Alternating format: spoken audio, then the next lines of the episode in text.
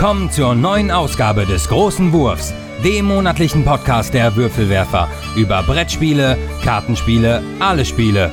Und hier sind eure Gastgeber, Liv und Svea, Jutta Wittkabel, Steffen Rühl und Andreas Geiermann.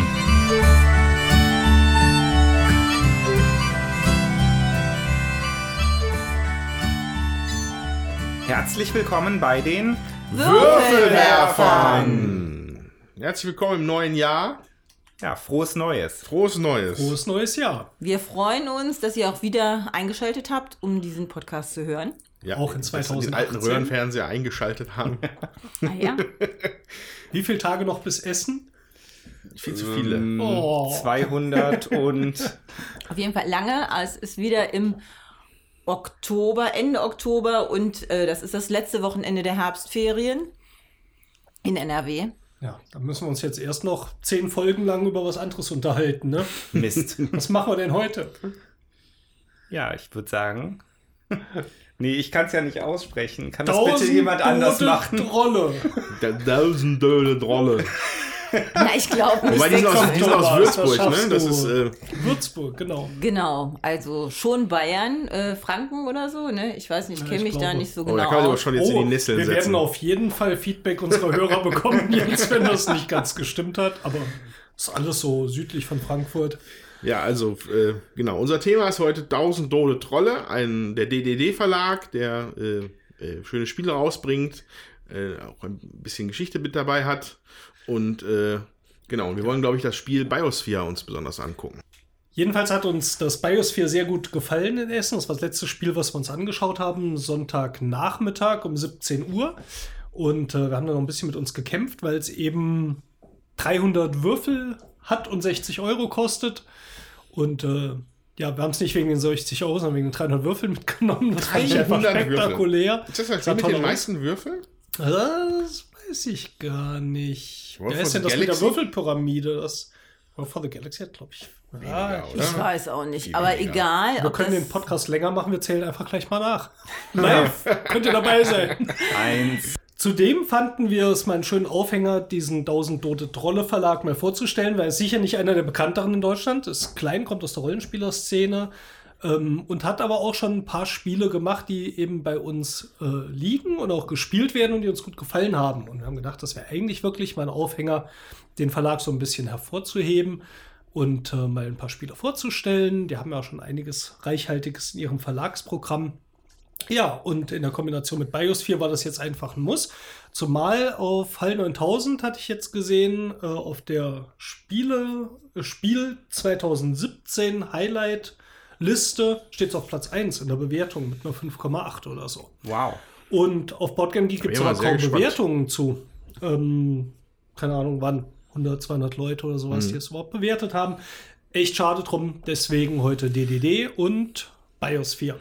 Ja, und äh, auch wenn wir das, auch wenn wir das jetzt sicherlich nicht hier äh, festmachen, aber wir hatten das ja schon ein bisschen ins Auge gefasst, dass wir es vielleicht im Jahr 2018, wo wir ja jetzt sind, tatsächlich vielleicht öfter mal machen. Ne? Wir wollten ja uns mal Gesamtwerke von was angucken, von mal Verlagen oder von, von Autoren. Da könnt ihr euch schon mal drauf freuen, ohne dass ich jetzt hier irgendwelche konkreten Termine nennen Da kann. bin ich aber froh. Ich auch. Ja, aber als erstes Kommt gespielt.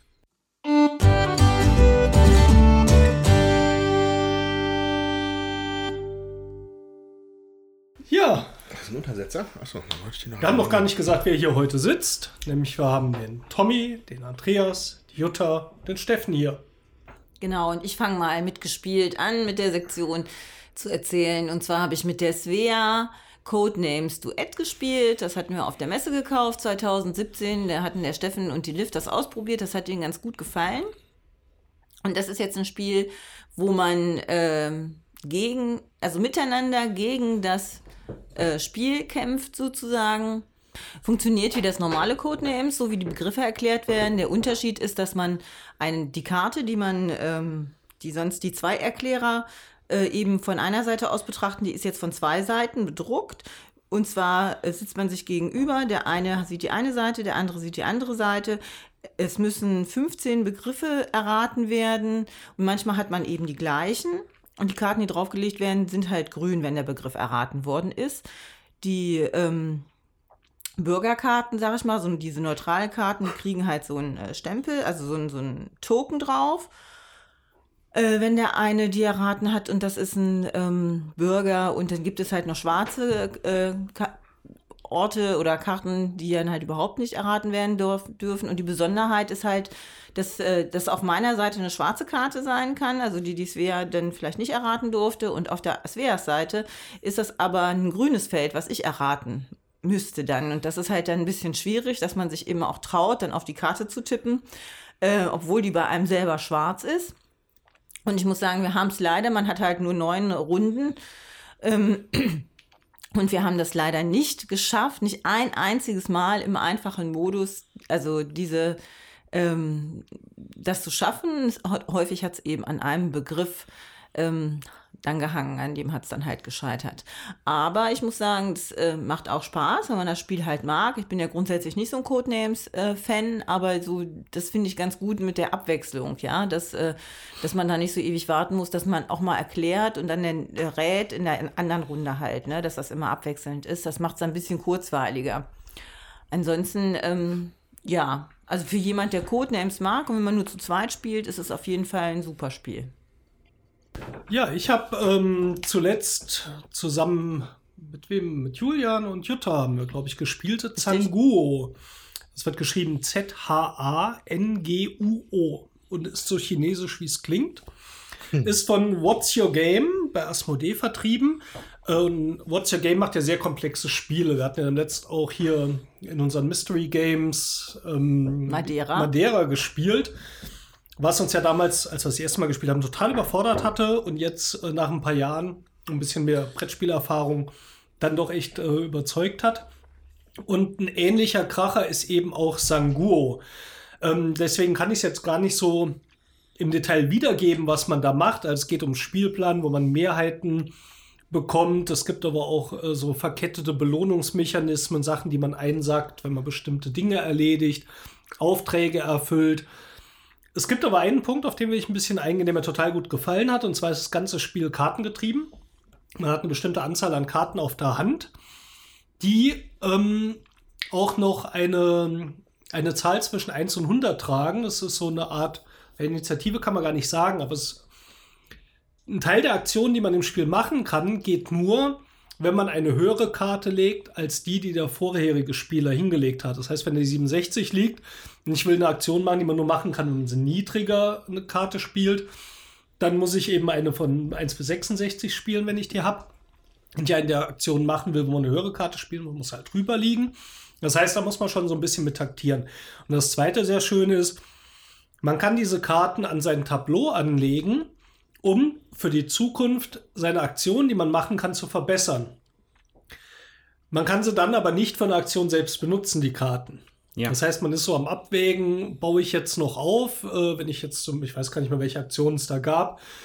Aber ich sag mal, wenn es sowas gab wie, wie Geld nehmen und ich habe noch diese Aktion aufgebaut, dann kriege ich mir jedes Mal, wenn ich nachher diese Geldaktion mache, kriege ich mehr Geld, mhm. weil ich hier vorher mit aufgepowert habe mit den Karten.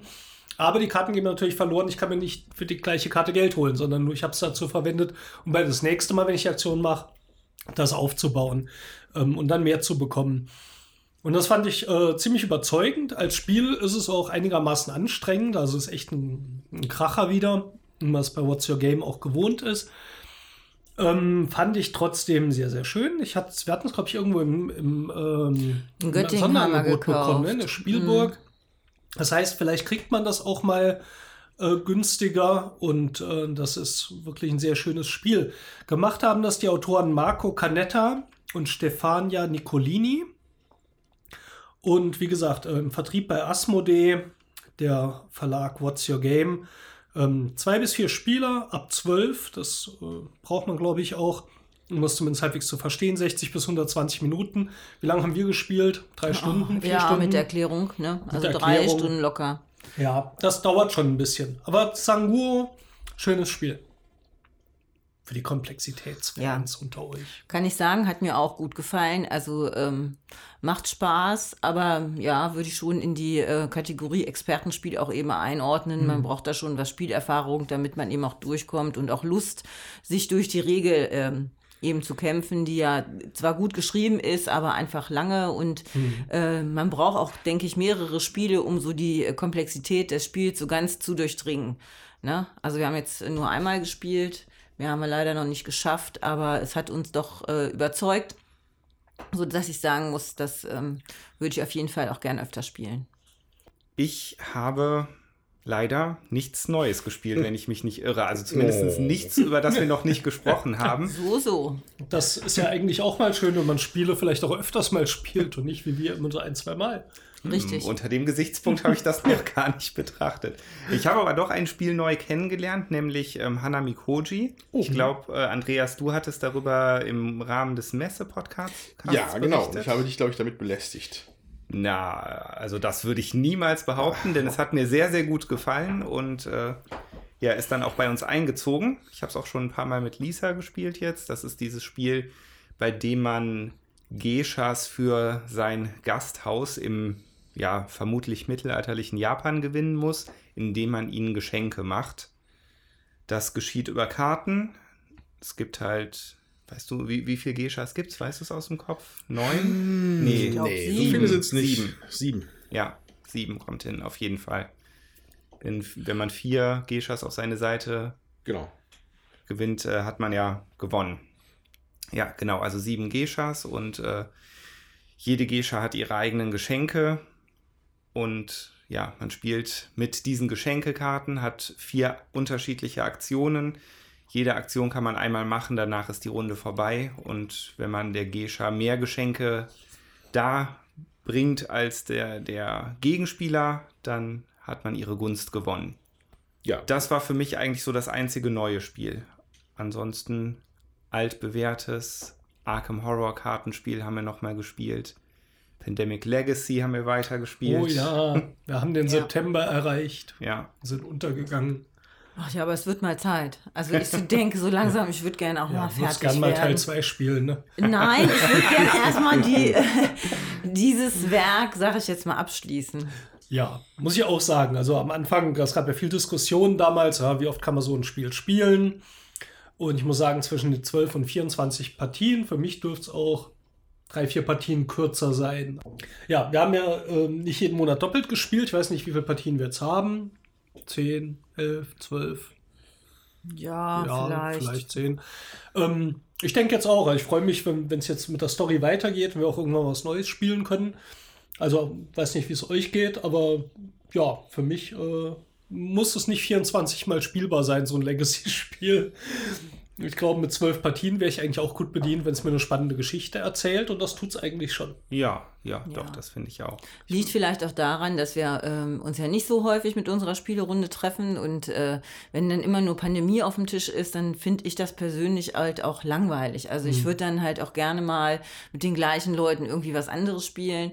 So und äh, deswegen möchte ich, glaube ich, auch eher mal zum Ende kommen. Ne? So. Ja. Vielleicht kriegen wir es ja irgendwie mal noch hin, mal so drei am Stück oder so zu spielen. Ja. Hier. Vielleicht ist das ja, ja auch so, vielleicht ist das noch so ein Nachteil von den Legacy-Spielen, den man vielleicht noch gar nicht so betrachtet, dass man sich irgendwie genötigt fühlt, die zu spielen. Ja. Und man sie da nicht wegtun kann.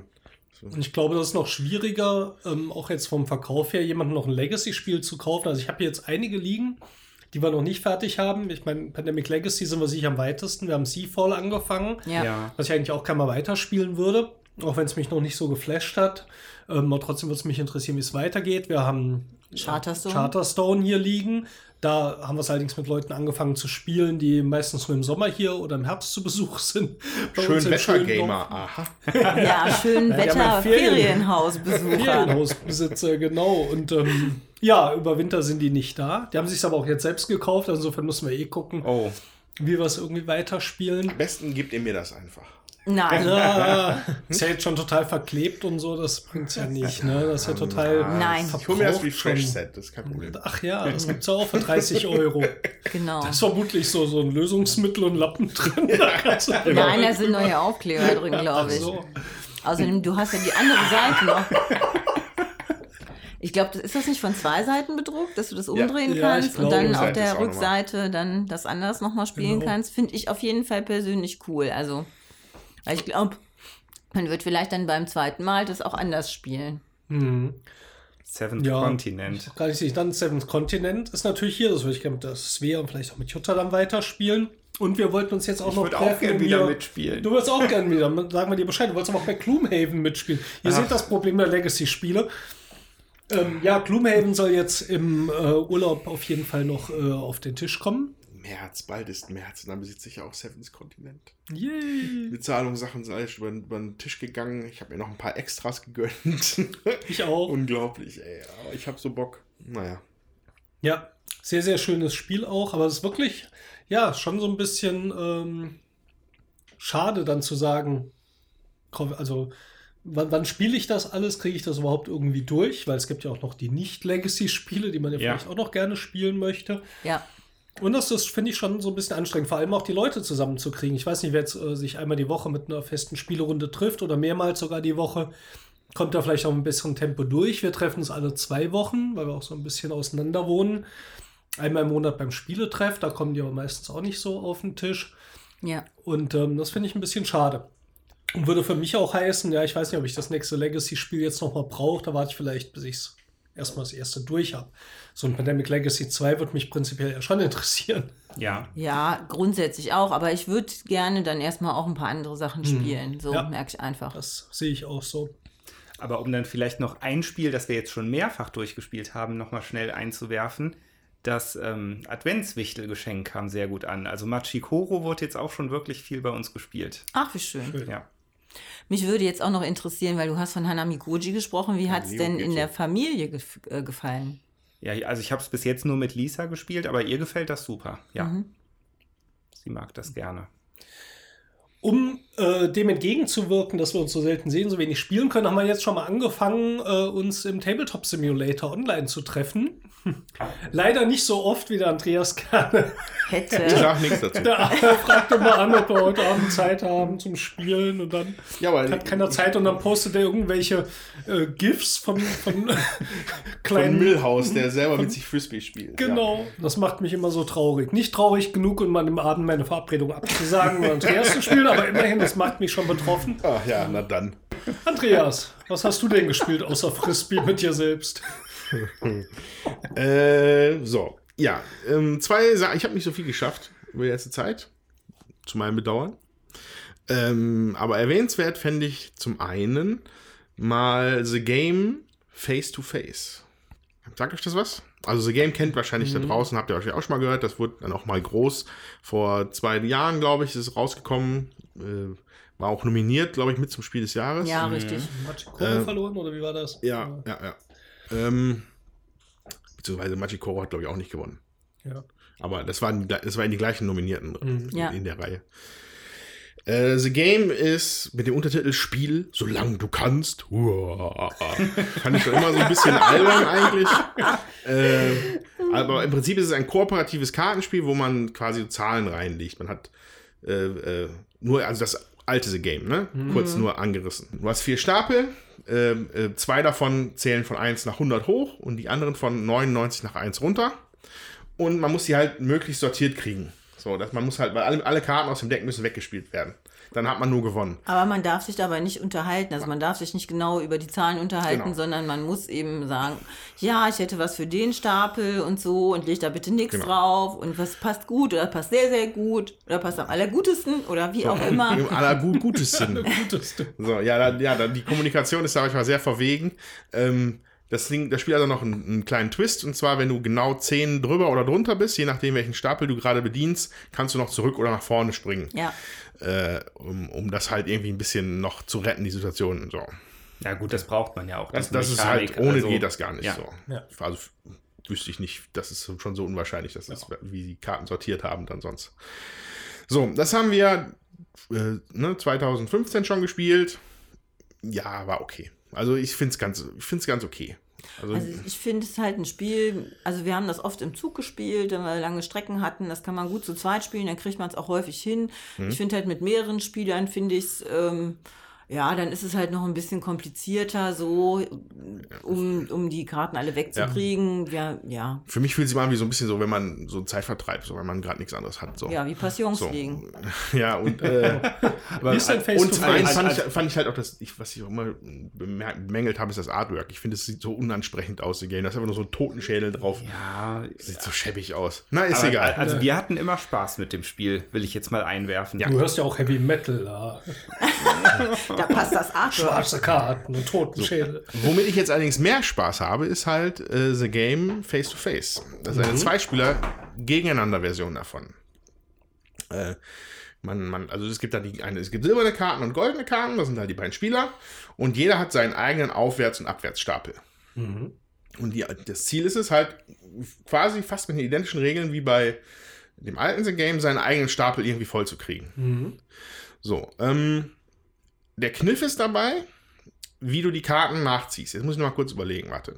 Ähm, wenn man auf seinen eigenen Stapel spielt, ähm, darf man immer nur eine Karte nachziehen. So, ne? Und das führt dazu, dass du halt, ja, mehr kannst du liebig viele Karten spielen und du möchtest dich ja beeilen, du möchtest als ersten dein, dein Deck weghaben, als bevor dein Gegner das schafft, äh, ist deine Hand relativ schnell leer. Du kannst allerdings jederzeit deinem Gegner helfen, indem du eine Karte auf einen von seinen Stapeln legst. Dann darfst du deine Hand nachziehen. So, und diese Karten, die du beim Gegner drauflegen musst, müssen ihm immer helfen. Das heißt, wenn einer seinen Aufwärtsstapel hat und ist bei 32, dann muss es irgendwas unter 32 sein, was du da drauflegst. Dann kriegst du deine so, Hand aber das- komplett nach. Aber du bist dann nicht an diesen Zehner-Trick gebunden, Nein, nein, sondern einfach- du kannst irgendeine einfach das Ding. ja, ja, okay. Wenn Jetzt du den trägst oder erhöhst den Stapel in seinen. Genau, also genau, so, genau. genau. hilfreich So, den. Zehnertrick kannst du selber für dich anwenden. Beim- Den Gegner musst du immer helfen. Ja. Und dann darfst du nachziehen. So, und das führt aber dann irgendwann dazu, dass es halt schon so ein bisschen, ein bisschen pokermäßig ist. Okay, wie viel. Du hast jetzt vielleicht nur noch zwei Handkarten da drauf und äh, du musst halt zwei, du musst halt zwei Aktionen machen. Entweder zwei eigene ausspielen oder bei dir eine und beim Gegner. Das ist das Minimum. ja. So, und dann kommt es halt dazu, dass du halt manchmal selber bei dir gar nicht mehr kannst und dem Gegner dann ungemein helfen muss. Und äh, das ist eine schöne Dynamik, die mir gut gefällt bei dem Spiel und die das klingt erheblich reizvoller für mich macht als das ursprüngliche The Game. Ähm, kann ich vielleicht jedem empfehlen, sich das mal anzugucken. Ist von äh, Steffen Bendorf und Reinhard Staupe und beim Nürnberger Spielkartenverlag erschienen. Das Also klingt cool, das gefällt mir. The Game Face to Face. Ja, hört sich auf jeden Fall spannender an als das andere. Da ich ja sowieso lieber gegeneinander als kooperativ spiele, spricht Ach. mich das auch, glaube ich, eher an. Das wusste ich noch gar nicht, Jutta. Wieso spielen wir denn immer kooperative Spiele hier? Ja, ich weiß auch nicht. Sangura gegeneinander. Stimmt. Hat uns aber der Julian abgezockt. Ähm, Nee, oder nicht? Nee. Hat er nicht? Du hast gewonnen, ne? gewonnen. Ah. was passiert denn, wenn man seinen eigenen Stapel nicht mehr bedienen kann? Dann hat man auch verloren. Dann hast du einfach oder? verloren. Ja. hm? Genau. Dann ist einfach Schluss. Genau. Ja, schön. Ein zweites Das- Spiel. Ja, und dann äh, würde ich vielleicht gerne noch mal ein paar Worte zu Flucht verlieren. Also von Friedemann Friese, das Fast-Forward-Spiel Flucht. Ähm, ja, wir, wir haben es hier intern debattiert. Wir wollen hier nicht spoilern. Ähm, aber ich, wir sind jetzt, also ich bin halt ein bisschen weiter in das Spiel reingekommen. Ich glaube, im letzten Podcast hatte ich ja erzählt, dass es halt ein bisschen wie so ein Rätsel ist am Anfang. Äh, wir sind jetzt ein bisschen weiter, haben diesen ersten, die ersten Schritt quasi hinter uns gebracht und es ist halt schon cool. Ich finde es wirklich ganz cool. Und, äh, aber da wir hier keine Spoiler bringen wollen, keine Ahnung, müssen wir vielleicht noch ein Jahr warten oder so, bis man da mal drüber sprechen kann. Ich weiß Aber nicht. war es denn jetzt, also wie, wie viele Anläufe habt ihr gebraucht oder wie, Uh, also wie wir haben, aufwendig also wie, möchte ich ja fast gar nicht sagen, weil äh, man wirkt vielleicht so ein bisschen einfältig dann, aber wir haben, glaube ich, sicherlich fünf oder sechs Mal den Anfang nochmal neu gestartet, weil wir es einfach nicht auf die Kette gekriegt haben. Aus verschiedenen Gründen. Wir haben dann nachher einen identifiziert, äh, was jetzt aber auch in Spoiler abrutschen Ja, würde, wenn ich ja. das jetzt sage. Aber es war dann wahrscheinlich schon auch ein ziemlicher Aha-Moment. Es ist, schon, es ist wichtig, wenn man, wie, man sich die, wie man sich die Karten einfach schon mal auf den Tisch legt, damit man das besser visualisieren kann, was da abgeht. Das kann man vielleicht noch dazu sagen. Macht's mich aber neugierig. Haben wir das? Ja, ne? Äh, ich weiß es nicht. Doch, ich meine, ja, muss ich mal Ist gucken. übrigens, aber ist übrigens, ich glaube, dass es wirklich am coolsten ist zu viert. Wenn, Okay. dann liegt es ja auf jeden Fall bei den nicht gespielten Spielen und dann äh, müssen wir mal aufstehen dafür. Gut. So neugierig bin ich jetzt auch nicht. Jetzt müssen wir die ganzen Mikros hier wegschieben und so. Ja, schön. Dann Ja. würde ich sagen, Dann gehen wir zur nächsten Sektion zu über. tausend dolden Trollen. Tausend tote Trolle.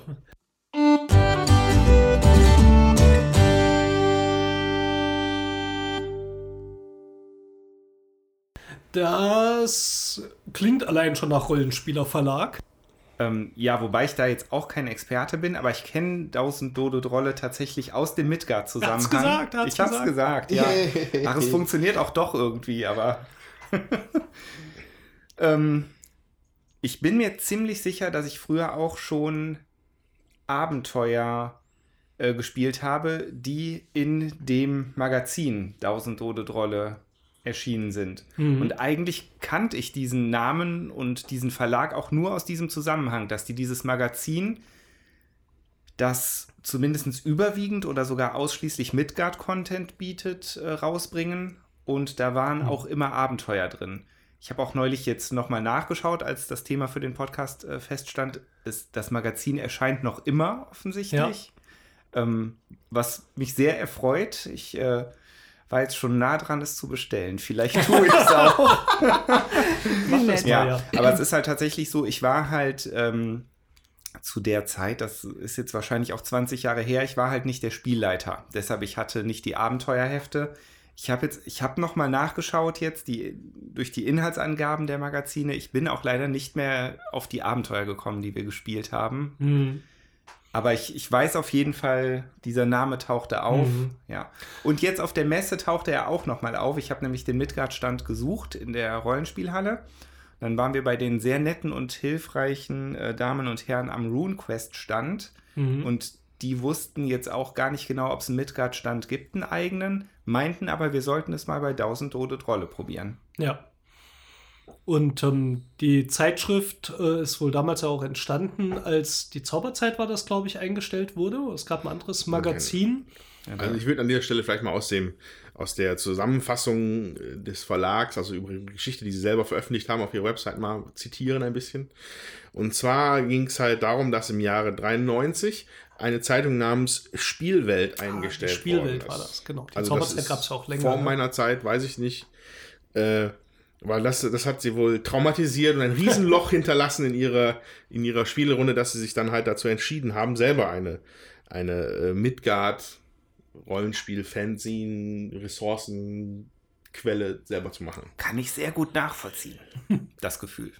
Ja, aber also, ich kenne Midgard halt gar nicht. Ist das sowas wie sowas hier mit Wikingern oder was? Midgard, nee, die ist schon eher High Saga? Fantasy. High Fantasy, Ja. okay.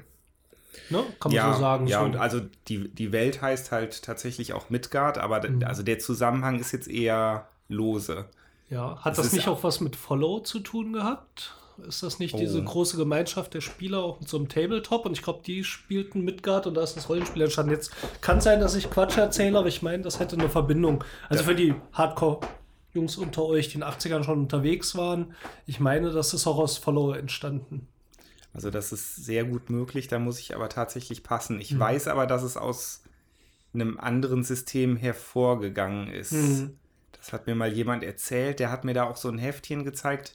Ich komme jetzt nicht mehr auf den Namen, also wie gesagt, es ist alles lange her. Wenn jemand so mit Heftchen kam und willst du nicht mal Probepäckchen und so, dann war das Follow. Nee, Na gut, raten wir nicht. Ich meine Ähm, aber, es war kein Tabletop, aber wie dem auch sei. Also es Jedenfalls äh, nach, dem, nach dem einen, nach dem äh, Ableben von der Spielewelt hat sich dann halt das 1000 Tode Trolle Magazin halt aus Mhm. der Taufe gehoben. Äh, und wie haben sie es hier so schön geschrieben? Es ist der Wunsch der Redakteure gewesen, das bestehende Wissen über die Länder Alba, Erein, Escher, Weland und Kantaipan zu ergänzen. ja. Das hört sich sehr. Ja, es ist halt schon. Da warst du überall, ne? Also, war ich da überall? Sag nochmal. ich, ich Alba, glaub, nee, in, in Erein- Escher war ich, glaube ich, nicht. Aber Erein, Escher, Ja. Weland und Kantaipan. ja, also Kantaipan ist am ehesten vielleicht so mit Japan Hm. in Verbindung zu bringen. Wähland ist dann halt tatsächlich so der hohe Norden. Und ähm, Erein, Irland, Alba, Okay. Schottland. Also man, es gibt schon immer so grobe Verbindungen zur irdischen So ein bisschen Geschichte Aventurien oder auch. Mythologie oder wie auch immer. Gut, äh, und die Zeitschrift, anscheinend gibt es ja immer noch sogar, ne? Midgard. Ja gesagt- Achso, die, die Zeit, ja, ja, 2000 genau, genau. Also die scheint es noch zu geben, ja. So, aber ähm, das Grüppchen, was dahinter steckt, in, aus dem Raum Würzburg, äh, waren halt wohl auch schon immer auch weit auch breit aufgestellt, Brettspiel interessiert. Und das haben sie dann 2007 zum Anlass genommen, auch einen Spieleverlag mhm. dran zu machen, dran zu klöppeln an ihre Zeitung. Und halt mit einer kleinen Redaktion anzufangen. Im Oktober 2007 erschien nämlich ihr erstes Kartenspiel, Die Wiege der Renaissance. Ja, also das muss ich sagen, haben wir bisher nicht gespielt. Das haben wir auch leider nicht. Ähm, ich hatte da in der ähm, Ludografie dann gerade gelesen, also die haben ja einen eigenen Laden auch, der kleine Spieleladen und da kann man dann äh, sämtliche Spiele, die die haben, eben auch bestellen und da hatte mhm. ich gerade gelesen, das hört sich auch sehr interessant an, aber da kann ich sonst nichts zu sagen. Hm. Ja, äh, genau, und über die nächsten Jahre wurden halt immer neue Produkte in, die, in den Verlag gebracht, neue Mitarbeiter gab es, die wohl vorher bei Hans im Glück oder Amigo waren, steht hier. Hm. Und, und es gibt wohl zwei Hausautoren, die sie als Hausautoren bezeichnen würden. Mhm. Genau. Christoph Bauer? Also hier in dem Text stehen andere. Hanno und, und, und Wilfried, Wilfried Kuhn. Kuhn. Ah ja, okay. Das sind die Uruk-Macher auch, ne? Genau, also von denen haben wir auf jeden Fall zwei äh, Spiele hier ausgepackt liegen. Ein drittes haben wir, glaube ich, noch äh, Habinus Papam. Von wem das ist, weiß ich jetzt nicht. Das ist hier irgendwo in den Mystery Games eingepackt. Mhm. Ähm, aber die zwei Spiele, die wir haben, sind äh, Seidenstraße von denen. Ähm, das ist ein Spiel von zwei bis fünf Leuten ab zwölf Jahre, 60 Minuten. Hatten wir auch mal in den Mystery Games, bevor wir sie veronlined haben, öffentlich ah, gestellt okay. haben. Und haben das ausgepackt und haben das gespielt. Das äh, würde ich so in die Familienspielreihe einräumen. Ähm, hat uns gut gefallen. Ja. Muss ja. ich sagen, erstaunlich. Haben wir auch mal in einem Sale irgendwo mitgenommen, Online-Sale, glaube ich, weil ich da auch Gutes von gelesen hatte. Und äh, ja. Ja, wir haben gesagt, heute steht natürlich erstmal Biosphere auf dem Programm. Falls wir es schaffen, vielleicht kriegen wir Seidenstraße noch unter, aber müssen wir gucken, wie schnell wir vorankommen nachher. Genau, und das zweite Spiel, was wir von denen haben, ist Uruk 2. Die Entwicklung geht weiter. Also die hatten schon mal Uruk 1 irgendwann gemacht. Das läuft jetzt hier oder ähm, ist in dem Laden aber anscheinend nicht mehr zu ver ähm, zur Verfügung. Und Uruk 2 haben wir eben auch. Das ist eine ganz kleine Schachtel, ist auch ähm, zwei bis fünf Leute. Mhm. Oder zwei bis vier, glaube ich. Ja, ich glaube auch. Gucken, zwei bis vier. Ähm, ja, das ist ein Zivilisationsaufbauspiel, also im Sinne von Civilization. Es geht so über mehrere Zeitepochen, ähm, wo man eben seine antike Zivilisation aufbaut, basierend auf der Stadt Uruk. Hm. Und ähm, ja, das haben wir auch ein paar Mal gespielt, hat uns auch ziemlich gut gefallen. Bezüglich, also, genau. bezüglich Uruk schließe ich mich dem Tommy an. Der hat das nämlich jetzt letztens schon gut zusammengefasst. Was hat er da gesagt? Ja. Äh, Ach ja. ich kann mich nicht mehr erinnern. Vielleicht klärt mich einer auf. Alle lachen. Ja, es ging ja darum, welches Spiel wir noch spielen. Und ich äh, hatte halt angebracht, dass ich es hm. ziemlich enttäuschend finde, dass es bei Uruk nicht um Orks geht. Ach so, ja, okay. Wobei, wer äh, weiß, vielleicht gibt es Denkt jeder an die Urukai. Ja, aber es ist ein kartengetriebenes Spiel auch. Dieser Aufbau der Zivilisation erfolgt eben auch über Karten. Ähm, das hat uns gut gefallen und wir haben auch tatsächlich irgendwann diese Spielmatte, die es dazu gibt, auch gekauft. Mhm. Die kann man einfach auf den Tisch ausbreiten, dann legt man seine Sachen dahin. Ähm, ich habe gehört, die ist ausverkauft. Wir haben Glück gehabt, wir haben noch eine bekommen. Weil ja, die ist, glaube ich, ganz hilfreich. Ja, die ist ähm, schön. Ne? Ja. Ja, und dann äh, hat eben der Christoph Bauer äh, ein ähm, sehr schönes kleines Spiel gemacht, das wir noch nicht gespielt haben. Das ist nämlich noch als Mystery Game verpackt. Das ist 1655 Habemus Papam. Und es geht um die Papstwahl. Und äh, hier ja, in dem Schwarzer Newsletter, Rauch und weißer Rauch und sowas. Ja, genau. Nehme ich mal an. Also wie gesagt, ich habe es noch nicht gespielt, aber um sowas wird es geht. genau, das gucken, ob die Karten schwarz oder weiß verbrennen. Ein Legacy-Spiel. Und äh, das also. hat sich wohl auch ziemlich gut verkauft. Also es selbst hier als Bestseller in äh, ihrem Text. Und eben dieser Christoph äh, Bauer hat auch an Biosphere maßgeblich mitgearbeitet. Der ist nämlich ein Biologielehrer. Hm. Und Biosphere geht ja darum, eben diese, in dieser Biosphäre äh, seine eigene Tierart äh, zum Erfolg zu führen. Und das hat er mit einem äh, Brettspiel seinen Schülern beigebracht. Und da sind eben, ist so ein Autorenteam entstanden von seinen drei Schülern. Und das ist äh, Max Kleinschroth, Philipp Rösch und Tillmann Schneider. Und die haben zusammen mit dem Christoph Bauer eben diesen Prototypen gemacht und im Verlag vorgestellt. Und die haben das Probe gespielt und haben gesagt, ja, müssen wir machen. Und die haben uns auf der Messe erzählt, sie haben noch drei Jahre daran rumgebastelt, also das immer wieder bearbeitet und verfeinert und so weiter, bis es jetzt auf den Markt kam.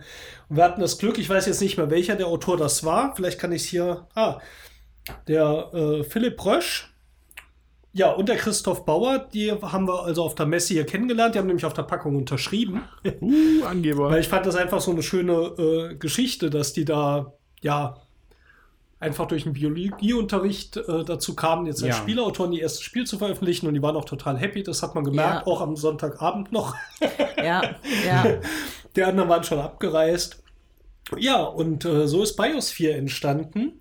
Und ähm, es ist sowohl, denke ich mal, von diesem biologischen Ansatz her natürlich dann passend und hat auch so ein bisschen Sinn. Fühlt sich aber überhaupt nicht jetzt wie ein Lernspiel an, sondern hat auch einfach äh, ein tolles Gameplay. Und ich nehme an, dass da der Christoph Bauer da maßgeblich halt und wer das redaktionell bearbeitet hat, weiß ich jetzt nicht, da Einfluss genommen hat und ein rundes Spiel draus gemacht hat. Ein sehr rundes Spiel, Ja, finde ich. ja, gefällt uns gut. Und ganz besonders süß fand ich, ähm, dass der Herr Rösch, äh, der war völlig von den Socken, als wir ihn dann baten, auf der Schachtel doch zu unterschreiben. Der war ähm, echt aus dem Häuschen so. Das war ihm eigentlich auf der einen Seite ganz unangenehm und aber stolz war er auch. Also es war echt süß. Haben wir uns sehr darüber gefreut, dieses Autogramm auf der Schachtel zu haben. Normal bin ich jetzt auch kein Autogrammjäger. Also wir haben zwar zwei, drei Spiele signiert, aber Ja. ich finde das jetzt meistens nicht so wichtig. Aber in dem Fall fand ich es einfach schön, weil jemand so ein, wie, also es war damals in der Messe, haben wir es nur angespielt, aber es war schon zu erkennen, echt ein gutes Spiel ist. Ja. Ähm, sowas zu machen und Erstveröffentlichung fand ich einfach nett. Deswegen haben wir da mal gefragt. Genau. Übrigens auch ein sehr schönes Cover. äh, Im Vergleich zur Seitenstraße, was ja ist auch ganz nett, aber hier Biosphere ist so ein bisschen dunkel mit so einer göttlichen Hand, die da ähm, so von oben auf so eine Glaskuppel greift und da unten sieht man halt Berge und Tierherde und hat so ein bisschen Science-Fiction-Anmutung. Also finde ich auch wirklich ein schön gemachtes Cover. Und ich wünsche mir nur, wir werden es jetzt mal spielen, ich bin mal gespannt, wie ihr es gleich findet. Joton, ich kenne es ja schon. Ich wünsche mir nur, dass das einfach mehr Verbreitung findet, weil ich finde das, so viel kann ich jetzt schon sagen, das ist ein gutes Spiel. Und ähm, ja, wäre schön. Leider hat man nicht viel von gehört. Vielleicht jetzt durch diese Hall 9000-Wahl kam noch ein bisschen äh, Aufmerksamkeit dazu. Und deswegen wollen wir es auch in dem Podcast vorstellen, weil wir denken, das könnte was für euch da draußen sein. Ja, und weil das ja ein kleiner Verlag ist, muss man dazu sagen, haben sie halt auch gesagt, sie haben nur 1000 Stück produziert. Ne? Das ist natürlich, kommt noch dazu. Also kleiner Verlag, nicht so bekannt. Ähm, und dann nur 1000 Stück. Das ist natürlich nicht so üppig. Ähm, deswegen ist vielleicht auch noch nicht so weit verbreitet. Ne? Also die standen ja auch in der Messe, weiß ich nicht, Halle 8? Wo waren wir da? 7, 8? Ich weiß Oh, nicht. ich weiß es nicht mehr. Auf jeden Fall in einen der ähm, hinteren Hallen dann und ähm, ja, wenn man sich dann dazu durchgekämpft hat und da auch ähm, sich hingesetzt hat und gespielt, ich glaube, die Leute werden alle, also die haben gut verkauft, haben sie gesagt, bei den Leuten, die ausprobiert haben. Ja, das glaube ich. Dann würde ich sagen, machen wir jetzt mal hier gleich einen Cut, Andreas. Ja, bevor wir den Cut machen, Ja. eine Frage da, da draußen. Entweder an einen von tausend toten Trollen oder an einen Würzburger. Irgendeiner muss mir helfen, weil in dem Text von dem Verlag steht am Ende, äh, es darf also weiter gefrängelt werden. Und ich frage mich jetzt seit 20 Minuten, was das heißt. Deswegen, wenn ihr das wisst, schreibt es mir bitte in die Du Kommentare. warst 20 Minuten so still. Jetzt weiß ich, was du da machst in der Zeit. Gefrängelt, gefrängelt. Ich weiß nicht, ob das, ist das was Würzburgerisches oder was Midgard-mäßiges? Frängelt man da viel? Ich weiß es nicht. Ah, Aber ich muss es Also, unbedingt wäre, wissen. wäre mir jetzt nicht bekannt. Ich muss, ich muss es wissen. Wirklich. Ich weiß es auch nicht. Also, ihr Frängel da draußen. Frängelt mal eure Antworten an uns, dann frängeln wir die dem Andreas. ja, das wäre nett. dann kann er sein Hirn ausfrängeln. Gefrängelt. Das klingt nach einer echt schlumpfigen Idee. Gut, dann äh, würde ich mal sagen, bis nachher. Wir Ja. spielen jetzt erstmal eine Runde. Yay. Bis gleich. Bis gleich.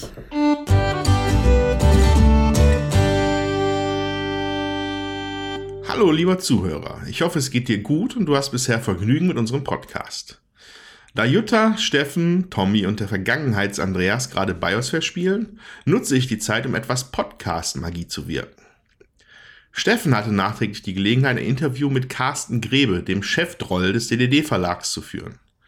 Ich werde dir jetzt mit Hilfe erwähnter Podcast-Magie einen kurzen Ausschnitt davon hier präsentieren. Das gesamte 40-minütige Interview wird selbstverständlich als Erweiterung zum großen Wurf 23 im Feed landen. So, das war es eigentlich. Ich wünsche weiterhin viel Spaß und bleib uns gewogen. Dein Gegenwarts-Andreas.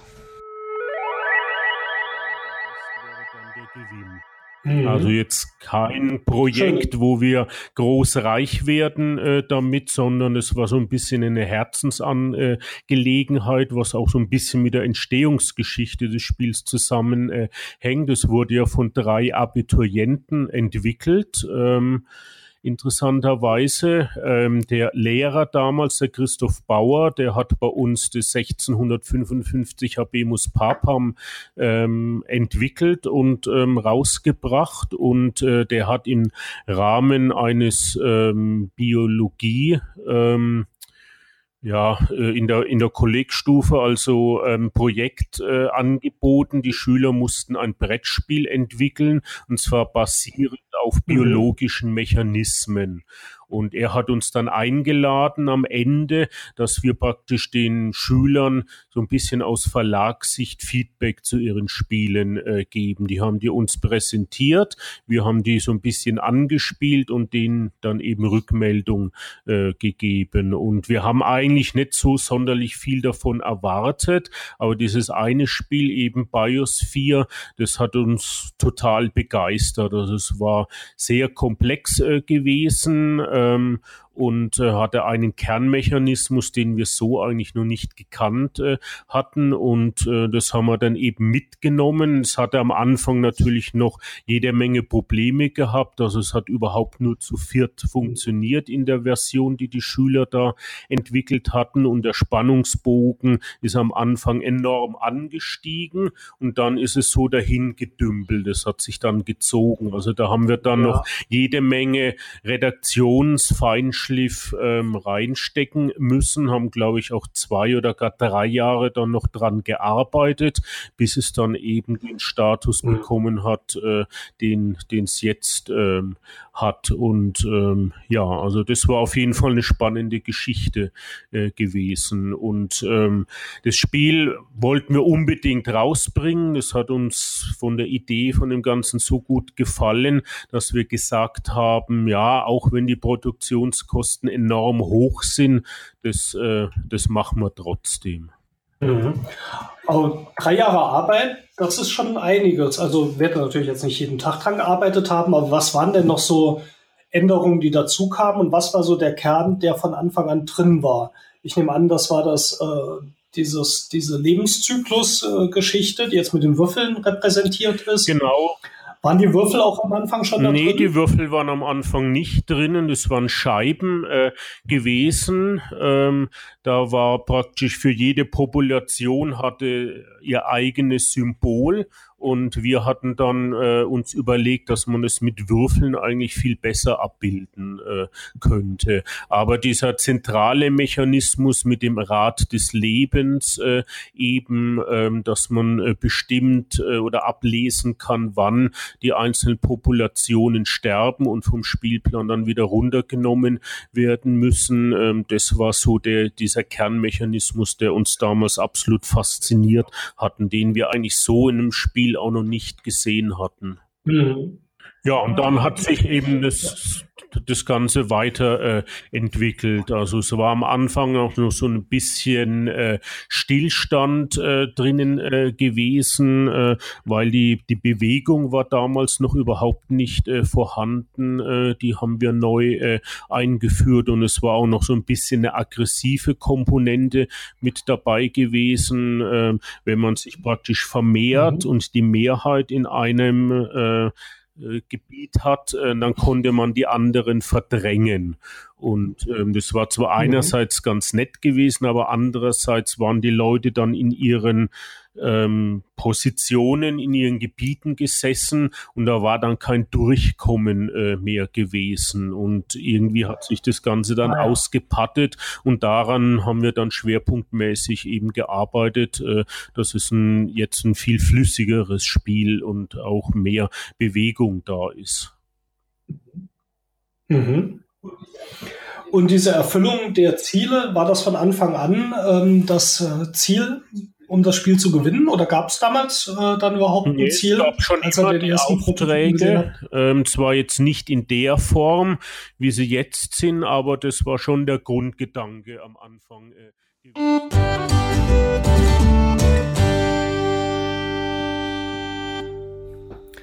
So, nach, äh, ich schätze mal, zwei Stunden haben wir unsere Partie Ja. Biosphere Ja, beendet. Müsste, müsste hinkommen. Ja, zweieinhalb ungefähr. Mhm. Ja, vielleicht mal kurz, worum geht's bei Biosphere? So zentral ist eigentlich, dass in der Mitte, ähm, abhängig von der Spielerzahl, ein Spielplan in der unterschiedlichen Größe ausliegt. Und zwar besteht er aus einzelnen so viereckigen Plättchen, die unterschiedliche Gebiete repräsentieren. Da gibt es zum Beispiel Polargebiet, Wüste, Tundra, Wald, Gebirge und Wiese. noch? Wiese, genau. Oder wie auch immer das wahrscheinlich heißt, Ja. irgendwie intelligenter, aber intelligenter. Steppe. Steppe. Und jeder spielt eine Tierart. So, und von der Tierart hat jeder so ein Tableau vor sich liegen und da gibt es verschiedene Eigenschaften. Eine zentrale ist, wie lange, wie viele Generationen können die Tiere in den einzelnen Gebieten überleben. Da hat jeder die gleiche Startbedingung. Zum Beispiel äh, können die Tiere alle am Anfang in der Wüste und im Polargebiet nur eine Runde überleben. Das heißt, wenn ich die in dieser Runde einsetze, sterben die am Anfang der nächsten Runde schon wieder. Äh, aber in der Tundra und im Gebirge können sie schon zwei Generationen überleben und in Grasland und in den Wäldern drei Generationen. Die Werte kann man im Laufe des Spiels noch anheben. Aber mit denen spielt man erstmal und in dem Spiel ja, gibt es drei Möglichkeiten, die ähm, einzelnen oder die eigenen Tiere in andere Gebiete zu bringen. Man kann äh, mindestens drei neue Tiere angrenzend zu eigenen Tieren einsetzen, entweder im gleichen Plättchen oder bei Nachbarplättchen. Man kann Tiere bewegen. Am Anfang geht das nur mit einem Tier für ein Feld.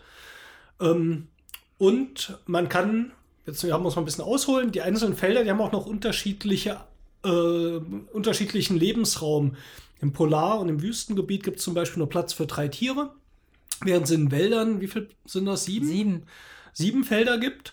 Ähm, wenn man in so einem Gebiet die Mehrheit hat, also wenn man zum Beispiel im Wald vier Plätze besetzt hat von den sieben und sind am Ende des Zuges noch Felder frei, dann darf man die auffüllen. Da verbreiten sich die eigenen Tiere. Das ist jetzt, sage ich mal, so einer der Grundmechanismen im Spiel. Jo, wir müssen aber sicherlich noch erwähnen, wie diese Tiere dargestellt sind in dem Spiel, weil da setzen halt diese 300 Würfel ein, die, die es in dem, in, in dem Spiel gibt. Äh, jedes Tierpopulation wird durch einen Würfel markiert, der äh, halt auf eine bestimmte Seite gedreht wird. Das Besondere an den Würfeln ist, dass sie eine leere Seite haben, anstatt einer 6. Ja, und daran hängt dann für mich die Kernmechanik dieses Spiels, das, das, Goldstück, was da drin ist, was sich da verbirgt. Und zwar ist das das Rad des Todes, nenne ich es einfach mal. Wenn ich aus der Übersicht der Spielabfolge zitieren darf, Phase 1, Rad drehen und sterben. Damit ist nicht der Spieler gemeint. Das haben wir dem Andreas gerade noch beibringen können. er lag hier schon winselnd. Ja, wie sterben die? Also man setzt äh, diese, diese Würfel mit der Zahl nach oben ein, die legt fest, wie lange die Tiere leben. Und zwar ist das so, wenn wir zum Beispiel in Phase 1 sind und so ein Tier noch zwei Phasen zu leben hat, dann würde man den Würfel auf die 3 drehen. Und es gibt dann dieses Rad des Todes, wie der Andreas gesagt hat. Das wird jede Runde eins weitergedreht. Es geht von 1, 2, 3, 4, 5 und dann wieder zur 1. Ja, und das führt halt dazu, dass man am Anfang von der Runde schaut auf die Zahl, die jetzt gedreht wurde. Die Würfel werden alle abgeräumt.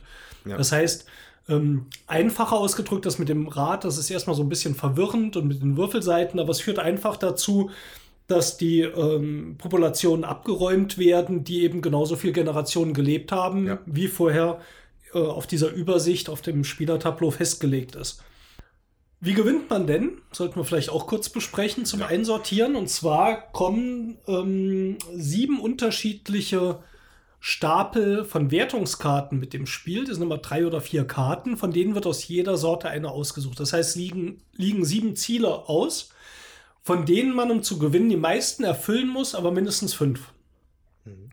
Und das sind solche unterschiedlichen Ziele wie ähm, vier quadratisch, also benachbarte Gebiete voll zu besetzen. Also alle Felder gehören dir, da ist keine andere Tierart drin. Ähm, oder hier war es, man muss sich auf zwei Polar- und zwei Wüstengebiete ausbreiten. Da muss man nicht die Mehrheit haben, da muss man nur vertreten sein. So generell gibt es so drei Bedingungen.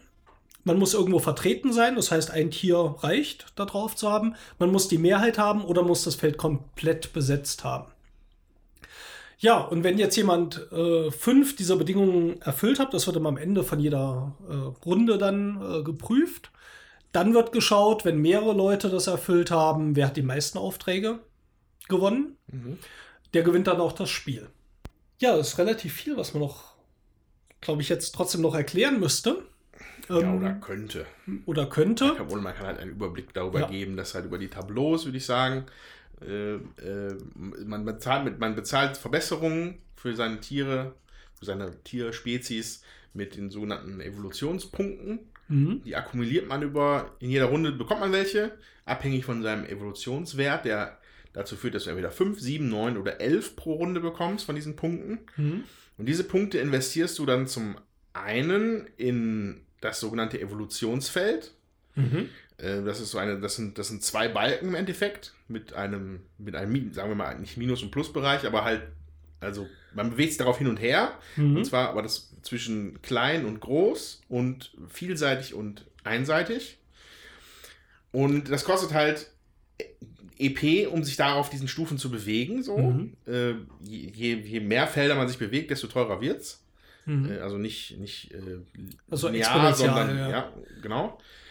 Und es, man muss auf diesem Evolutionsfeld allerdings bestimmte Voraussetzungen halt haben, damit man überhaupt Karten spielen kann, die, Mhm. die man sich ebenfalls von den EPs Karten? kaufen kann. Ja, es gibt sehr viele Karten. Äh, also, äh, ich sehe hier immer, also es waren immer zwei Stapel, von denen ein, eine Reihe aufgedeckt wird. Es gibt eine, Karten, die, eine Reihe von Karten, die immer zwei kosten von den EPs und eine Reihe, die immer fünf kosten. Und äh, also die mit den fünf sind ein bisschen stärker, so von den, von den Effekten her.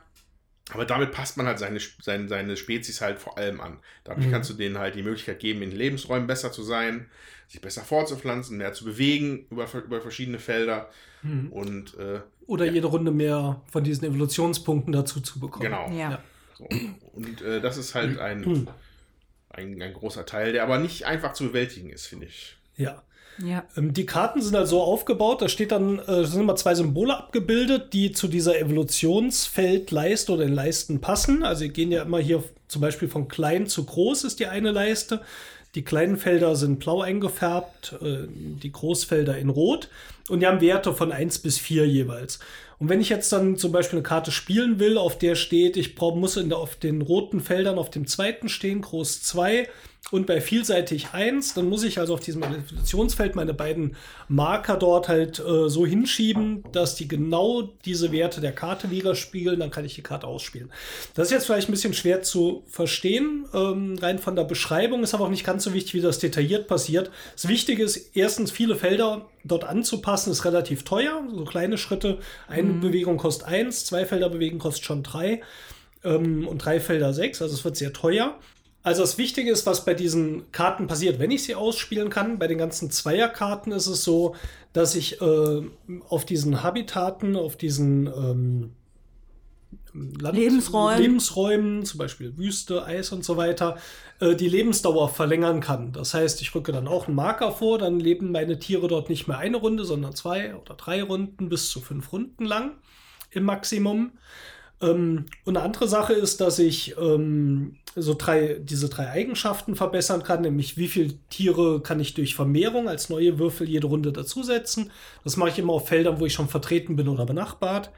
Wie viele Felder kann ich mich bewegen? Gibt es Bewegungspunkte? Und ähm, manchmal kann ich eben noch meine EP steigern. Das heißt, ähm, da kriege ich jede Runde mehr Erfahrungspunkte dazu, mit denen ich dann wieder mehr Karten kaufen kann und mich ein bisschen schneller auf dem Evolutionsfeld bewegen kann. Genau, und die kosten dann halt eben fünf. Äh, Die EP. besseren Karten, ja. Genau, dann gibt es noch ein paar Sonderziele, die man erfüllen kann, die äh, einem auch einen Bonus geben. Und zwar, wenn man auf diesen Evolutionsfeldleisten die Extreme besetzt hat, äh, gibt es nochmal so Felder, in denen man äh, eine der drei besseren Eigenschaften hier erhöhen darf. Und wenn man die Mehrheit von zwei identischen Gebieten äh, besetzt hat, zum Beispiel ich habe die Mehrheit in zwei Wäldern, dann gibt es ja auch nochmal so ein Zielfeld, ähm, dann werde ich in den Wäldern ein bisschen besser, lebe dort eine Runde länger und darf zum Beispiel Bewegung noch mal eins hochsetzen. Also ganz, ganz vielfältige Sachen. Ja. Ja, und dazu fällt natürlich auf, der Spielplan ist ja sehr variabel, aber wenn man sich da gut äh, positioniert, sag ich mal, und so wie der Steffen nämlich direkt zwei gleiche Felder nebeneinander äh, besetzt hat und wählt, dann hat man natürlich auch direkt die Möglichkeit aufzusteigen. Das haben sowohl der Thomas, der Andreas und ich verpeilt und äh, haben uns irgendwo hingesetzt, wo nicht zwei Felder nebeneinander sind gleich. Und äh, ja, das hat auch dazu geführt natürlich, dass der Steffen hier direkt erstmal Punkte abgesahnt hat. Ja. Also überhaupt ein Spiel, Vielleicht können wir jetzt schon, wenn, wenn ich nicht noch was Regelmäßiges, äh, Regeltechnisches vergessen habe, können wir schon ein bisschen in die Diskussion einsteigen. Ähm, ich habe es jetzt, glaube ich, vierte oder fünfte Mal gespielt. Ähm, die ersten beiden Male lernt man es erstmal so kennen. Einmal, eine Partie braucht man mindestens, bis man halbwegs weiß, worauf es ankommt, weil man am Anfang auch sehr viel denkt, dass diese Ausbreitung auf diesen Feldern wichtig ist. Und die ist auch zwar wichtig, aber eigentlich ist wichtig, diese Aufträge zu erfüllen. Ja, ja. von diesen sieben Aufträgen fünf zu erfüllen. Da gibt es zum Beispiel eine, einen Auftrag, den hatten wir jetzt. Wie gesagt, es gibt ja eine große Auswahl, es werden immer sieben rausgezogen. Man muss auf sechs Feldern in der Minderheit gegenüber einem anderen Spieler sein. Wir hatten äh, jetzt auch einen hier, dass äh, man äh, Würfel von jeder Lebensspanne sozusagen auf dem Brett haben muss. Also wohl eine 1, 2, 3, 4 und eine 5. Das heißt, das hängt nicht primär mit deiner Ausbreitung zusammen oder wie viele du hast, wobei es definitiv nicht verkehrt ist, ähm, ordentlich vertreten zu sein, aber es ist nicht unbedingt immer maßgeblich, je nachdem, welche Ziele ausliegen. Aber um das zu erkennen, ähm, fiel mir zumindest bei den ersten Partien schwer. Die Ziele habe ich am Anfang noch so ein bisschen aus dem Auge verloren. Wir haben da so drauf losgespielt. Ich glaube, Jutta ja. und ich haben zu zweit damals gespielt. Und plötzlich haben wir gemerkt, oh, gut, wir haben jetzt uns ausgebreitet und hier und dort, aber das bringt uns nicht unbedingt weiter. Also man muss schon zielgerichtet wirklich auf diese Zielkarten spielen. Ja, das ist das eine. Auf der anderen Seite finde ich, macht es auch äh, Spaß, ähm, sich da hochzuleveln oder zu gucken, ähm, die Evolutionsleiste da ähm, zu bespielen und zu gucken, dass ich da auch mir die Karten äh, passend kaufe, mhm. um dann eben dann auch die, den Bonus zu kriegen. Aber man darf eben auch, wie gesagt, die restlichen Felder da nicht aus den Augen verlieren. Und ich hätte jetzt ger äh, gerne noch ähm, eine Runde weitergespielt, dann wäre ich den Siegbedingungen nämlich auch näher gekommen, ja, weil ich, ich hätte froh, noch Karten, Karten ausspielen können. Und ähm, ja, so, äh, so ist man einfach dran und guckt, wie breite ich mich aus und so. Und auch, obwohl man ähm, ja viel nebeneinander äh, ist und ähm, dem anderen Spieler vielleicht das auch vermiesen kann, ähm, seine Mehrheit da in den äh, Gebieten zu erreichen, ist es schon so dadurch, dass die Würfel ab, ja abgeräumt werden, weil die Populationen eben sterben, dass man nicht so das Gefühl hat, man spielt so viel gegeneinander. Ähm, mhm. So, also es ist zwar kompetitiv, aber man muss nicht so. Andreas, du hast so halb begeistert gewirkt. Wie hat es dir denn gefallen? Das ist, jetzt aber, das ist jetzt ein bisschen zu stark ausgedrückt. Ähm, für mich hat das Spiel einen Teil, der, den ich super finde, der mir ganz toll gefällt, den ich innovativ finde. Und einen Teil, den ich eher als störend oder lästig finde, empfinde mhm. bei dem Spiel. Also das Tolle ist, ist halt definitiv der Spielplan. Äh, das mit den und das die, die Platzierung der Würfel und wie sie abgeräumt werden und wie sie sich vermehren und wie sie wandern. Das finde ich halt ganz toll. Ich, ich gucke hier gerade noch auf den Spielplan. Das ist ja, sieht ja auch alles sehr wuselig und belebt aus. Viele Würfel. Äh, also das ist, das, also das ist da, da muss ich sagen, Hut ab. Das war eine super Idee. Zumal die Lösung mit diesem Rad, Todesrad da. Man muss sich erst ein bisschen dran gewöhnen, dass dann das Zahlen wieder nicht, also dass jede Zahl was anderes bedeutet im Endeffekt. Ja. So, ähm, eine 5 heißt nicht unbedingt, dass das Ding jetzt noch fünf Runden lebt, sondern vielleicht auch nur noch eine Runde lebt, je nachdem, wo der, das Ding halt gerade ist. Ja. Ähm, so, wa was mir nicht so gut gefallen hat, ist die Sache mit den Karten. Um, also diese, diese zwei, zwei Reihen an Karten, die man nur bekommen kann, indem man die Evolutionsleisten entsprechend anpasst. Das war mir, also ich, vielleicht ist es einfach nur in mir da verankert, dass ich da, ich, das gefällt mir nicht, dass ich mich da mit massiven EP-Ausgaben irgendwie festlegen muss, wo ich aber nicht mal mehr weiß, ob ich die Karte bekommen werde, weil die dann einfach schon wieder weg ist. Und mit meinen, mit meinen extrem großen und extrem einseitigen Tieren äh, waren zwei Leisten, wo vielleicht zwei Karten waren von zehn, die überhaupt mhm. für große Tiere gedacht waren. Und äh, ja, da- das, das hat sich für mich nicht so gut angefühlt.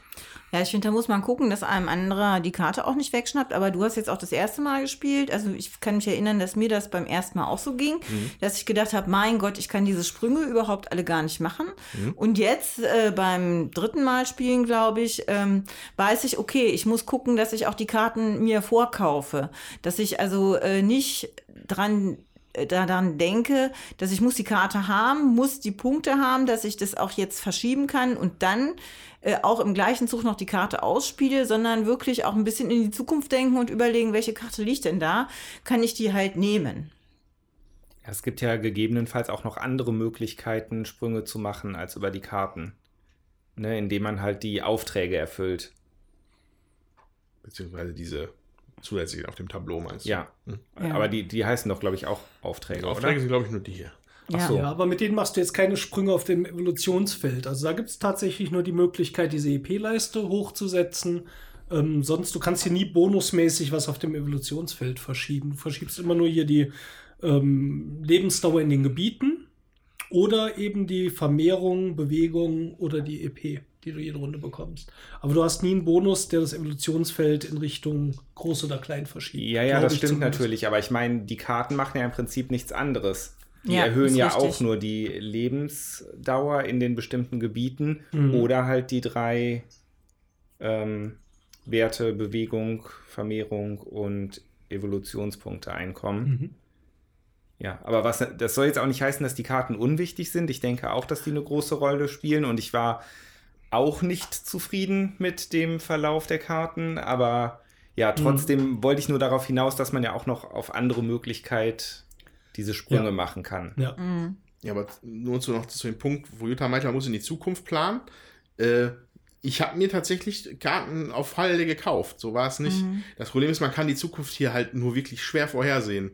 Mhm. Man, ich finde es schwierig zu planen, weil ich weiß nicht, welche Karten da als nächstes zufällig aufgedeckt wird. Mhm.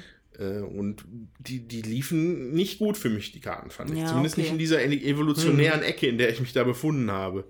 Äh, die einzige Karte, die ich dann auf der Hand hatte, die valide gewesen wären, wo ich nicht zu viel hätte anpassen müssen, waren dann halt noch so läppsche äh, äh, Lebensraumverbesserungen. So. Aber da bin ich eigentlich sehr gut mitgefahren. Ich habe mich nur mit den, mit den einfachen Habitaten beschäftigt und äh, das war also, da musste ich gar nicht, hätte ich nicht so viel gebraucht und viel mehr hatte ich nicht gekriegt in dem Sinne.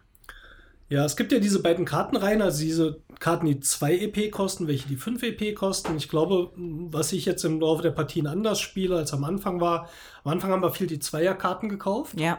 weil die günstiger sind und dich dann halt auch in diesen äh, Habitaten verbessern. Aber ich glaube, es ist besser tatsächlich am Anfang sich äh, zu gucken, welche Fünferkarte man anstrebt und dahin zu gehen, weil du auch in der Zeit dann eher mal noch eine Karte aufgedeckt kriegst von den Zweiern, die gerade so dazu passen, die du dann mitnehmen kannst. Ich habe jetzt fast nur Fünferkarten äh, genommen. Am Anfang hatte ich fast nur Zweierkarten gehabt. und Ich hatte ein ähnliches Problem. Also am Anfang, als wir das erste Mal gespielt haben, ähm, dass ich auch nie die Karten bekommen hatte, die ich wollte oder die ich gebraucht habe, die nie zu meiner Leiste passten. Äh, das ging diesmal bei den Fünferkarten besser. Jetzt weiß ich nicht, ob die Verteilung da auch irgendwie anders ist oder ob ich mich einfach auf weniger Karten beschränkt habe. Ähm, aber wie gesagt, jetzt habe ich nur eine Zweierkarte da liegen und vier Fünferkarten, die ich ausgespielt habe. Und äh, ich glaube, die Fünfer sind auch einfach mächtiger. Es rentiert sich Ja. auf die zu konzentrieren. Aber ich kann die Kritik an dem Kartensystem so ein bisschen nachvollziehen, weil es mir am Anfang auch ähnlich so ging. Und es ist jetzt immer noch nicht den Punkt, den ich ganz toll finde. Ich finde jetzt nicht negativ, also stört mich jetzt auch nicht massiv, aber es ist nicht, wo der Spaß in dem Spiel herkommt. Ich, ich würde mir da einfach schlicht an der Stelle wünschen, dass man mehr Einfluss darauf hat. Dass, dass, du, dass du nicht davon abhängig bist, welche Karten da jetzt kommen, sondern dass es andere Wege gibt, wie man EP halt in, in sinnvolle Dinge umwandeln könnte, ohne diesen Zwischenschritt mit den Karten zu machen. Wo es einfach teilweise ja tatsächlich einfach nur Glückslast ist. Ne? Also glückslastig. Kommt die Karte, kommt sie nicht? Bin ich jetzt gerade mal der Startspieler oder kauft mir die eh noch einer weg? Äh, das macht, also da würde ich mir mehr Kontrollstellen, so ein paar mehr Regler wünschen, die ich da in meinem Tableau benutzen könnte. Wobei man sich ja bei den Karten, also es ist ja nicht jede Karte für jeden Spieler gleich interessant oder gut. Man legt sich ja am Anfang halt schon, sage ich mal, grob in eine Richtung fest, in die man erstmal geht mit seinem äh, Marker. Evolution. Ah, auf, auf seinem e Evolution, genau, mit seinen Evolutionsfeldmarkern. Ähm, und das können ja durchaus ganz unterschiedliche Richtungen sein. Ne, also insofern, aber es, ich meine, klar, es kommt natürlich auch immer mal vor, dass man sich mit anderen Spielern dann um eine gute Karte streitet und da hat dann der Spieler, der vorher dran ist, mhm. auf jeden Fall ja, den Vorteil. Ja, da wird nicht viel gestritten, da wird es einfach weg. Also da, du hast ja keinen Einfluss drauf. Mhm. Ja, aber das ist, also ich finde halt, der Steffen hat sich gut aufgestellt schon direkt. Er hatte diese zwei Baum, also äh, auf diesem immer ausliegenden ähm, Feld, wo auch so eine Siegpunktleiste drumherum ist, sag ich mal, wo man noch Bonus kriegt. Da ist es halt so, dass wenn man äh, in Wüste, in Steppe oder in Grasland ähm, als erstes zwei Felder belegt hat, da kriegt man halt so ein, ähm, dass man mehr IP-Punkte hat. Also, und äh, wenn man im Eis ähm, in den Bergen oder im Wald vertreten ist, dann ähm, kriegt man mehr Bewegung. Kriegt man mehr Bewegung. Mhm. So und die IEP-Punkte finde ich, die sind halt äh, enorm wichtig und sich da eben dann auszubreiten oder zu gucken, dass man die hochgelevelt kriegt, damit man auch einfach mehr äh, zur Verfügung hat und vielleicht dann auf der Evolutionsleiste ohne Karte eben seine äh, Klötzchen auch mal hin und her schieben kann. Das macht halt total viel aus. Ne, weil also drei Bewegungen auf der äh, Evolutionsleiste oder insgesamt äh, kostet halt ähm, schon mal sechs EP.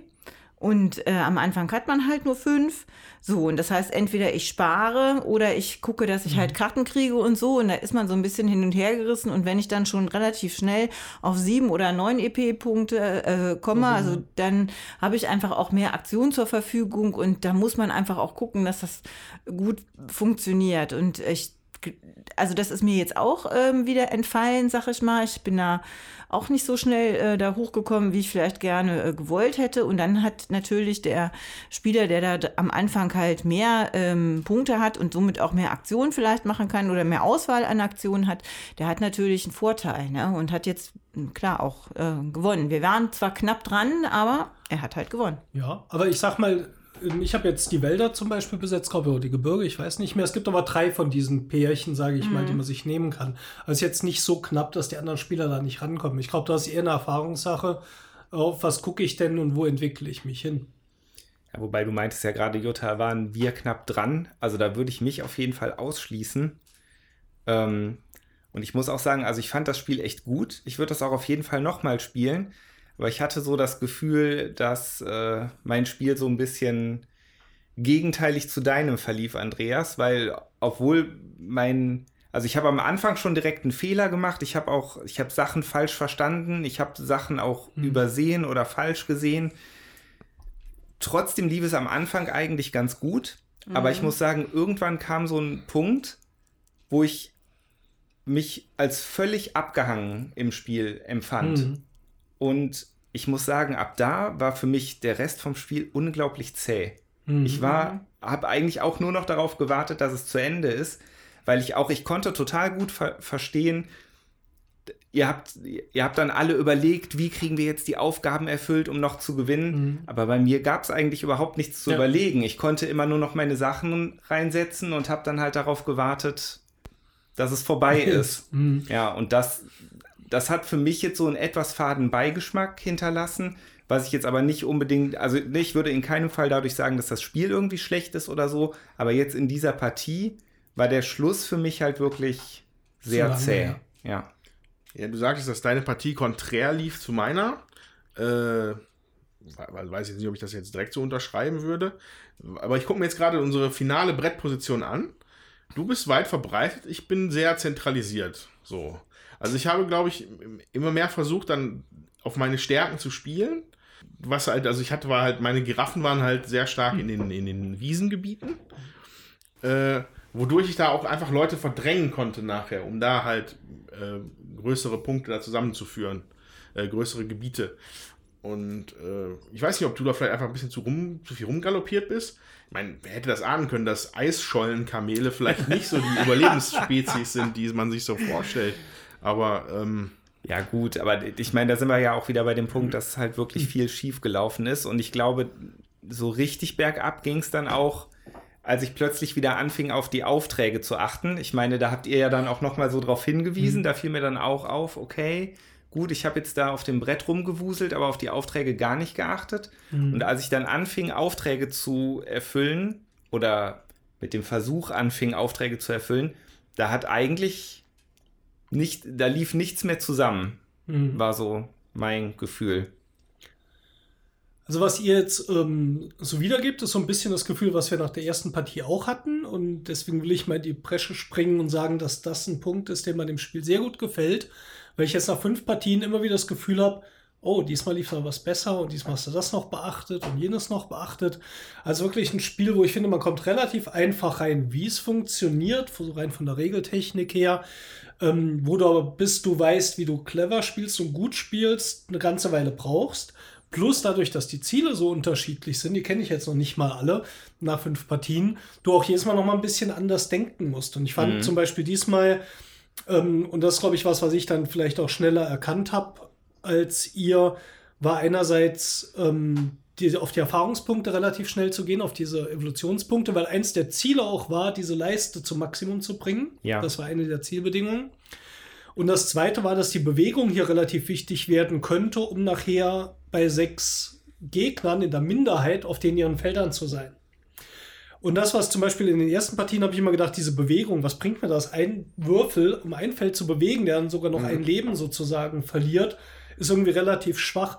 Aber wenn es jetzt darum geht, sich irgendwo reinzuschleichen und wie hier jetzt zwei Polargebiete und zwei Wüsten einfach nur mal zu besetzen, auch wenn du in der nächsten Runde sofort wieder stirbst, aber dafür ein Ziel zu erfüllen, plus diese Minderheit zu kriegen, ähm, das ist, glaube ich, was, was du halt in dem Spiel dann erst so lernst und dann auch das Gefühl hast, zumindest für mich, oh, da habe ich jetzt über die fünf Partien echt was dazugelernt. Ich verstehe das Spiel besser, was ich total cool finde. Ja, das wollte ich auch sagen. Das hat eine hohe Lernkurve.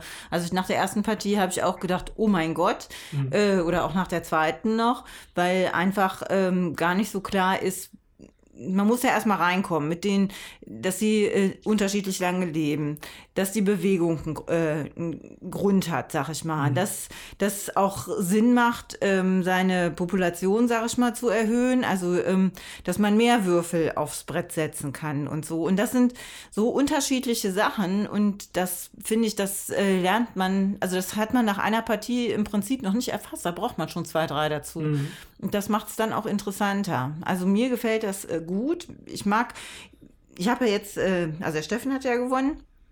Ähm, und trotzdem hätte ich Spaß gehabt. Meine Gänse waren der Hammer. Ja, trotzdem hätte ich Spaß gehabt, einfach da äh, noch weiter zu spielen und weiter zu optimieren und zu gucken, dass ich vielleicht im nächsten Zug dann irgendwie äh, doch durchkomme. So. Ja, kann, also kann ich sehr, sehr gut verstehen. Und ich hatte ja auch lange Zeit wirklich Spaß, selbst wenn ich nur auf dem Brett rumgewuselt habe und mich gar nicht um die Aufträge Mhm. ge gekümmert habe. Nur jetzt zum Schluss, ne, es, also für mich hätte es sich jetzt, glaube ich, einfach nur noch, nur noch immer weiter in die Länge gezogen. Ja, das kann ich nachvollziehen. Also ich glaube, was ich generell auch an dem Spiel mag, es findet sein Ende. Ja. Das ist ja gut, weil diese Aufträge teilweise auch nur einmal halt oder alle nur einmal erfüllt werden müssen. Die muss man nicht irgendwie bis zum Spielende halten oder so. Das heißt, es äh, passiert automatisch, dass das Spiel aufhört. Heute war schon eine der längeren Partien, Ja. die ich aber zu viert gespielt haben. Sonst haben wir zu zweit oder zu dritt gespielt. Ähm, da war auch die Downtime ein bisschen länger. Ähm, man hätte es vielleicht sogar noch etwas kürzer beenden können, eine Runde, weil ich einen Fehler gemacht habe, äh, habe ich das nicht gemacht. Ich habe das zu spät gesehen, dass ich die Polargebiete nicht ähm, mehrheitlich besitzen muss, sondern nur vertreten sein muss, sonst hätte ich mich früher dahin ausgebreitet. Ja, das hatte ich auch zu spät Ähm, gesehen. insofern hat es vielleicht auch dazu beigetragen, dass du noch eine Runde länger warten musstest. Das war definitiv äh, kein Spiel, wo, wenn du wirklich hinten liegst, glaube ich, nochmal aufholen kannst. Und das ist sicher auch ein Punkt, der nicht ganz so schön ist. Hm. Ähm, wobei, wie gesagt, eigentlich, es findet sein Ende, dann finde ich das noch okay. Ja. Ist bei dreien vielleicht dann noch ein Tick knackiger. Ja, aber was ich finde, wo wir noch mal ein bisschen drauf rumreiten müssen, ist, äh, dass das Spiel, obwohl das jetzt hier relativ abstrakte Plättchen sind mit ganz vielen Würfeln drauf, dass sich das doch schon sehr wie, wie ein Evolutions-, Biologie-, Biosphären-Spiel anfühlt, finde ich. Ähm, das fängt an bei der bei diesem äh, Rat des Todes, dass sie, dass es halt über, dass es halt Generationen gibt von Tieren, dass du halt wirklich nach, du kannst auf dein Plättchen sehen. Ich habe halt eine Wiese, die habe ich da relativ lange behalten. Äh, habe ich halt die ganz alte graue Giraffen gehabt und ganz viele kleine Junge und dann sind die alten irgendwann weggestorben, dann gab es neue Generationen. Ja, das, also das fühlt sich alles für mich sehr äh, Bio-Evolution, Darwin-mäßig an. Und da muss ich sagen, da haben die, hat der Biologielehrer mit seinen Schülern ein schönes, schönes Ding gemacht.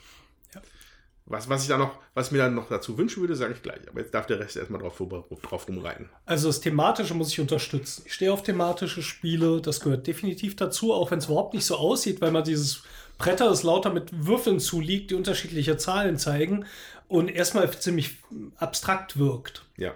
Und ist es für mich überhaupt nicht. Äh, was mir ein bisschen fehlt von der, von der Thematik her, ich identifiziere mich jetzt nicht mit meinen Gänsen oder mit du mit deinen Kamelen, sondern ich habe halt die Würfel im Blick, so, das sind meine Tiere. Ich glaube, es liegt daran, weil die Gänse jetzt zum Beispiel nicht fliegen können oder sowas. Wir haben alle die gleichen Fähigkeiten. Ja. Ähm, Wäre genau vielleicht auch von der Punkt, Balance her so ein Nightmare gewesen, das nochmal irgendwie anzupassen, aber das hätte es für mich noch thematischer gemacht, dass ich gesagt habe, ich habe jetzt ein Tier, das, wo sich das irgendwie auswirkt, wie ich es auch weiterentwickle. Also wenn ich mein Tier jetzt groß mache oder vielseitig oder einseitig, dann macht das im Spiel eigentlich nichts, außer dass ich andere Karten ausspielen kann, weil die Ja. Symbole drauf sind. Ja, ja, da hätte es noch ein Tick thematischer sein können, aber ich finde es trotzdem super thematisch, viel thematischer, als ich mir vorgestellt habe. Und ich glaube, es war auch der Punkt, wo ich gesagt habe, ich würde es gerne mitnehmen auf der Messe, obwohl es für 60 Euro jetzt auch nicht äh, billig war. Aber halt diese vielen Würfel und es fühlte sich gut an. Irgendwie hatte ich das Gefühl, das passt echt schön. Ja, einfach nur durch die. Kernmechanik ist es, ja. ist es flavorful. ja.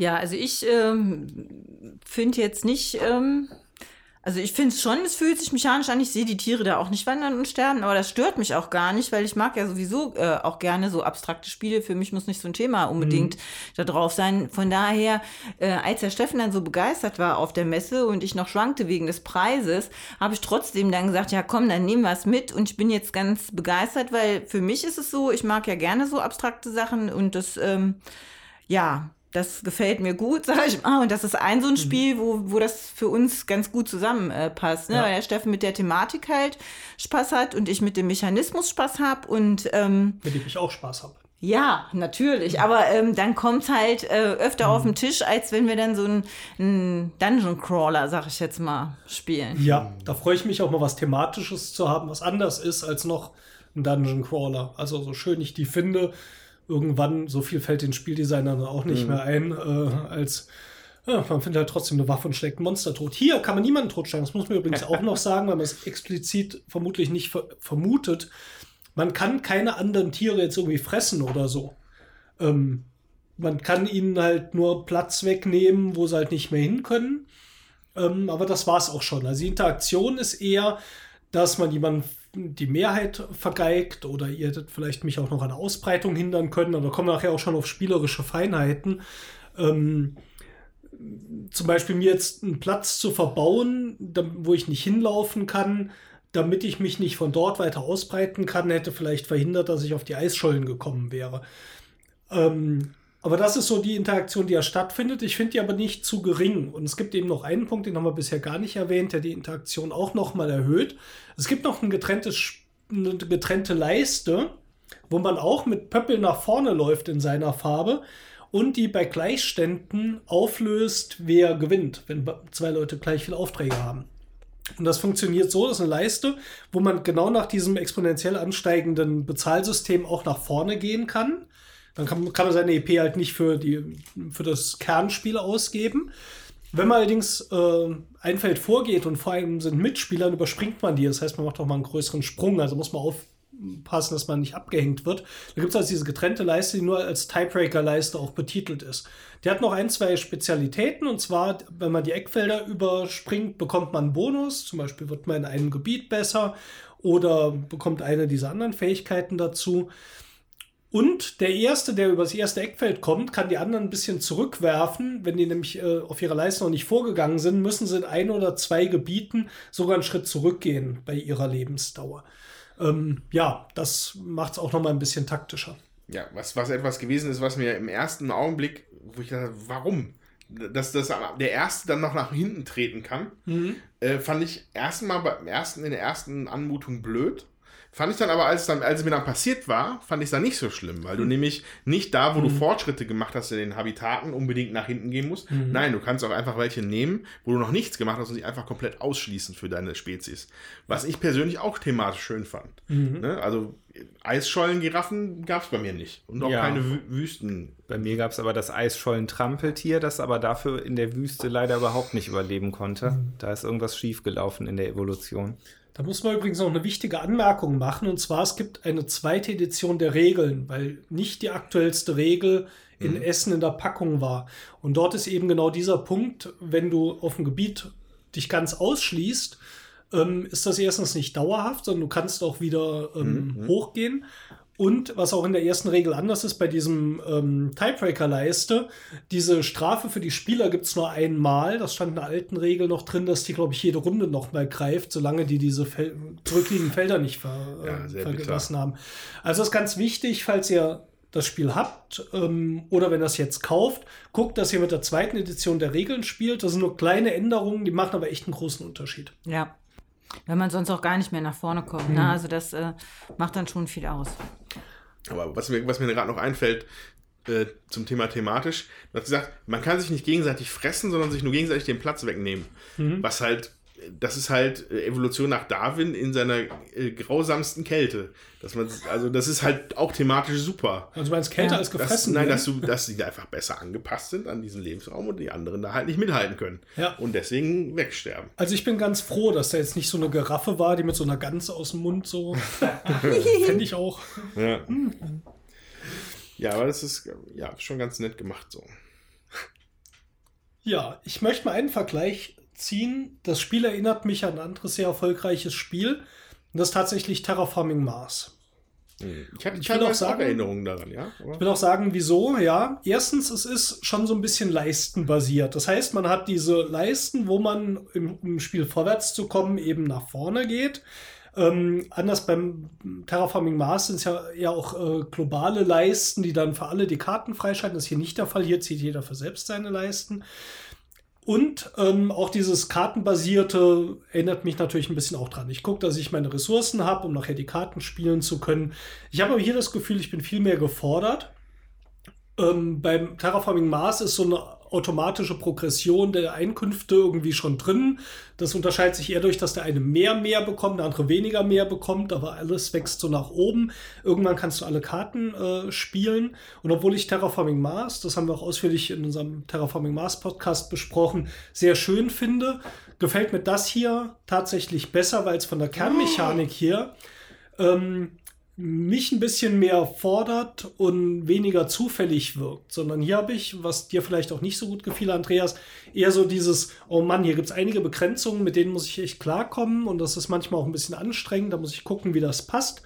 Ähm, aber ich habe hier so das Gefühl, ist für mich befriedigender, das hier zu spielen, als Terraforming Mars.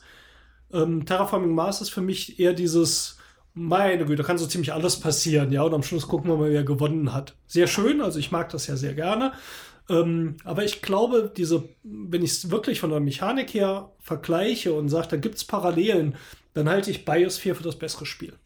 Oh, okay, also, okay, also jetzt, wenn es schon mal so auf den Tisch gebracht hast. Also ich habe auch an Terraforming Mars gedacht, durch die Leisten, klar.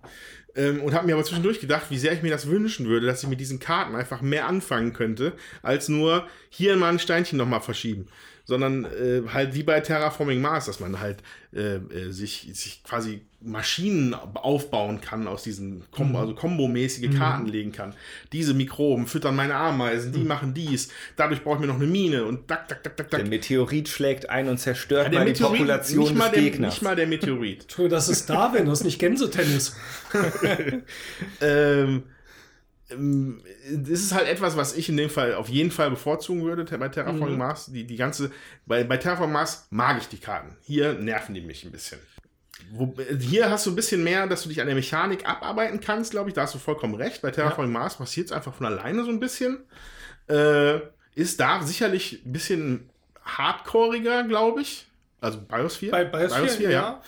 Ähm, aber keine Ahnung. Aber auch nicht super hardcore. Das war auch nicht, oder? Nö, das. Nee.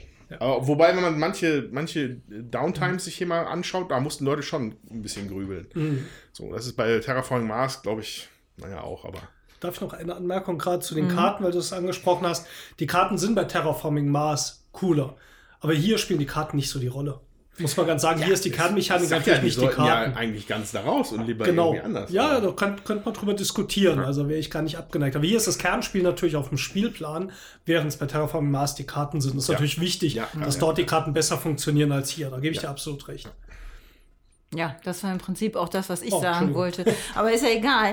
Also äh, bei Terraforming Mars sind ja die Karten auch zufällig, ja. Und du Mhm. kannst äh, mit den Karten, kannst halt die Kombos bauen, wenn du es schaffst. Das ist ja hier nicht Ziel des Spiels, mit den Karten die Kombos zu bauen, sondern hier ist Ziel des Spiels, zu gucken, wie deine, äh, wie deine ähm, Ja, wie du ja, die Boni ne? abgreifst vielleicht, ja, wie du es verkettest und äh, wie es machst. Also ich mag Terraforming Mars auch, aber das ist für ähm, da, da sind die Karten nicht unbedingt eine Spielbedingung. Ähm, also, wie soll ich sagen, nicht an eine Spielbedingung geknüpft, kann ich auch nicht sagen.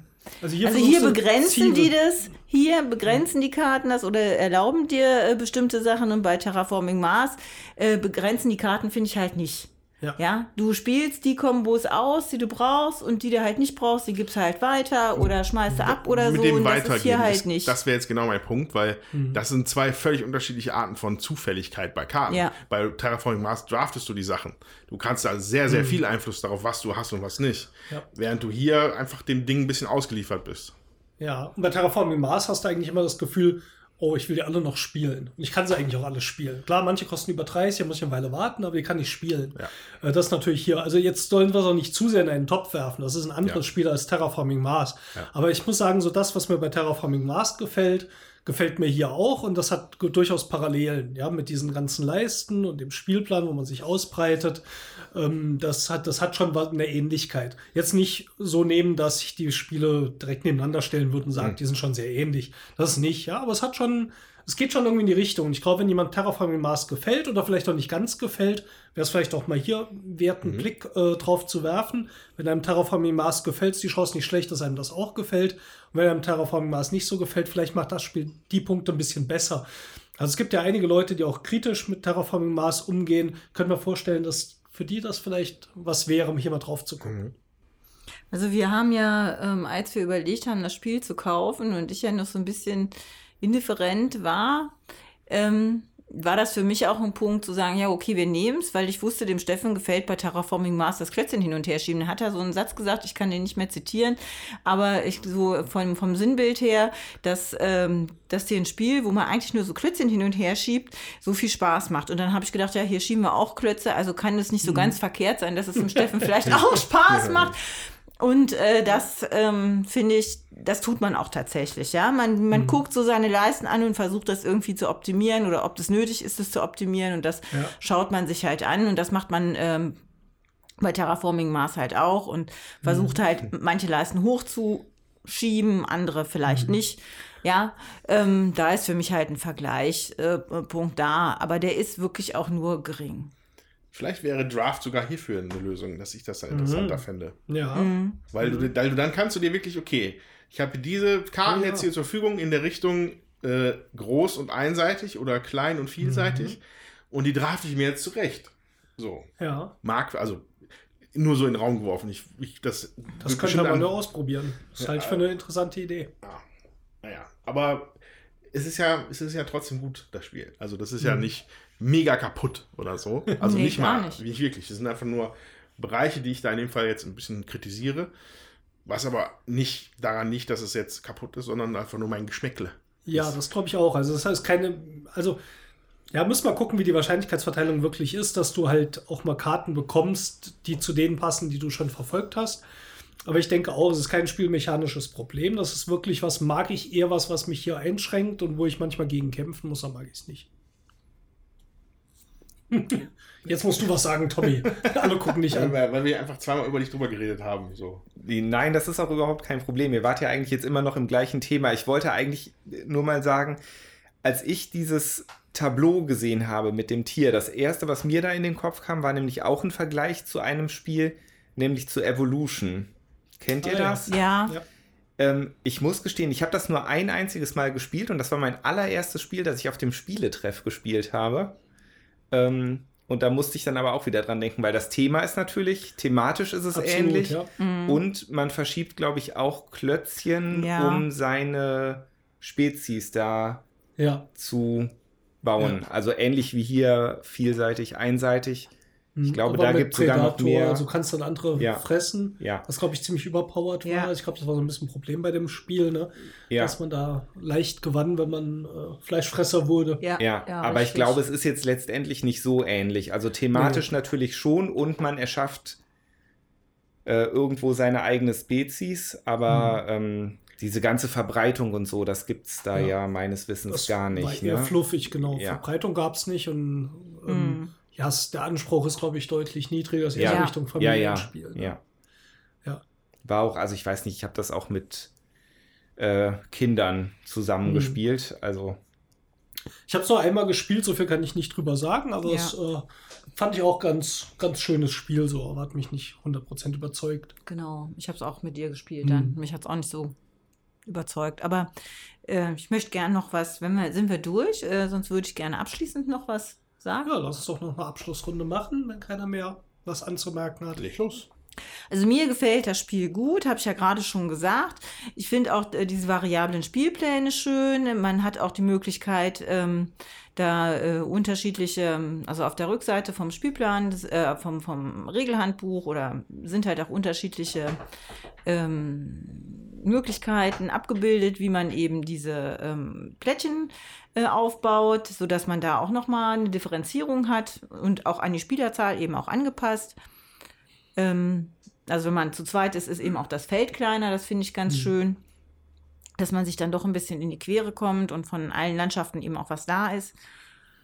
Ja, und mir gefällt auch das Schieben, mir gefällt, dass man was dabei lernt. Ich mag auch zu gucken, wie komme ich mit den Karten parat. Bisher hat der Steffen immer gewonnen, trotzdem gefällt mir das Spiel auch gut. Ein Wunder. Ein Wunder. ja, also ich, ähm, ähm, ja, ich finde das äh, schön und ich finde es aber auch knackig. Also das ist, für mich ist das kein äh, Einsteigerspiel und auch kein, nicht unbedingt ein Familienspiel. Also das, Nee. da äh, muss man schon äh, Lust drauf haben und ähm, ja, würde ich in die Kenner-Expertenspiel-Richtung schieben. Aber es ist, ich denke, wenn man es dann mal verstanden hat, wie es funktioniert, so die Grundmechanismen, dann ähm, kann man sich da eben auch mit weiterentwickeln. Und das mag ich an dem Spiel eben auch, dass man da immer wieder besser wird und auch nach drei oder vier oder fünf Partien und ich sage so, okay, jetzt habe ich das alles verstanden, jetzt weiß ich, wie es geht. Und jetzt versuche ich mich mal darauf zu konzentrieren. Nee, durch diese Spielauslage, die sich immer wieder verändert und durch die Sieg also Auftragsbedingungen, die da ähm, ausliegen, die man ja dann erfüllen muss, ist das Spiel doch jedes Mal wieder anders und sowas gefällt mir halt einfach. Und das ähm, packe ich auch gerne immer wieder auf den Tisch. Tommy, ja, deine Schlussworte zu Biosphere. meine Schlussworte. Ich, ich habe eigentlich alles gesagt, denke ich. Ich würde aber auf jeden Fall sagen, ich freue mich auf die nächste Partie. Also würde mich sehr interessieren, wie die dann ausgeht. Ob ich dann das Gefühl habe, mehr verstanden zu haben, wie es weitergeht. Ja, die werden wir heute wahrscheinlich nicht mehr schaffen, aber Schwierig. Ja, äh, mh, ich würde jetzt nicht zwingend direkt schon wieder spielen wollen, auch jetzt nicht vielleicht in der Woche oder so.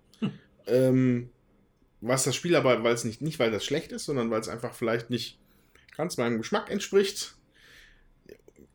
Vielleicht bin ich einfach nur grantig, kann natürlich auch sein, aber äh, dieses Kartending ist nicht so meins. Das Spielfeld ist super.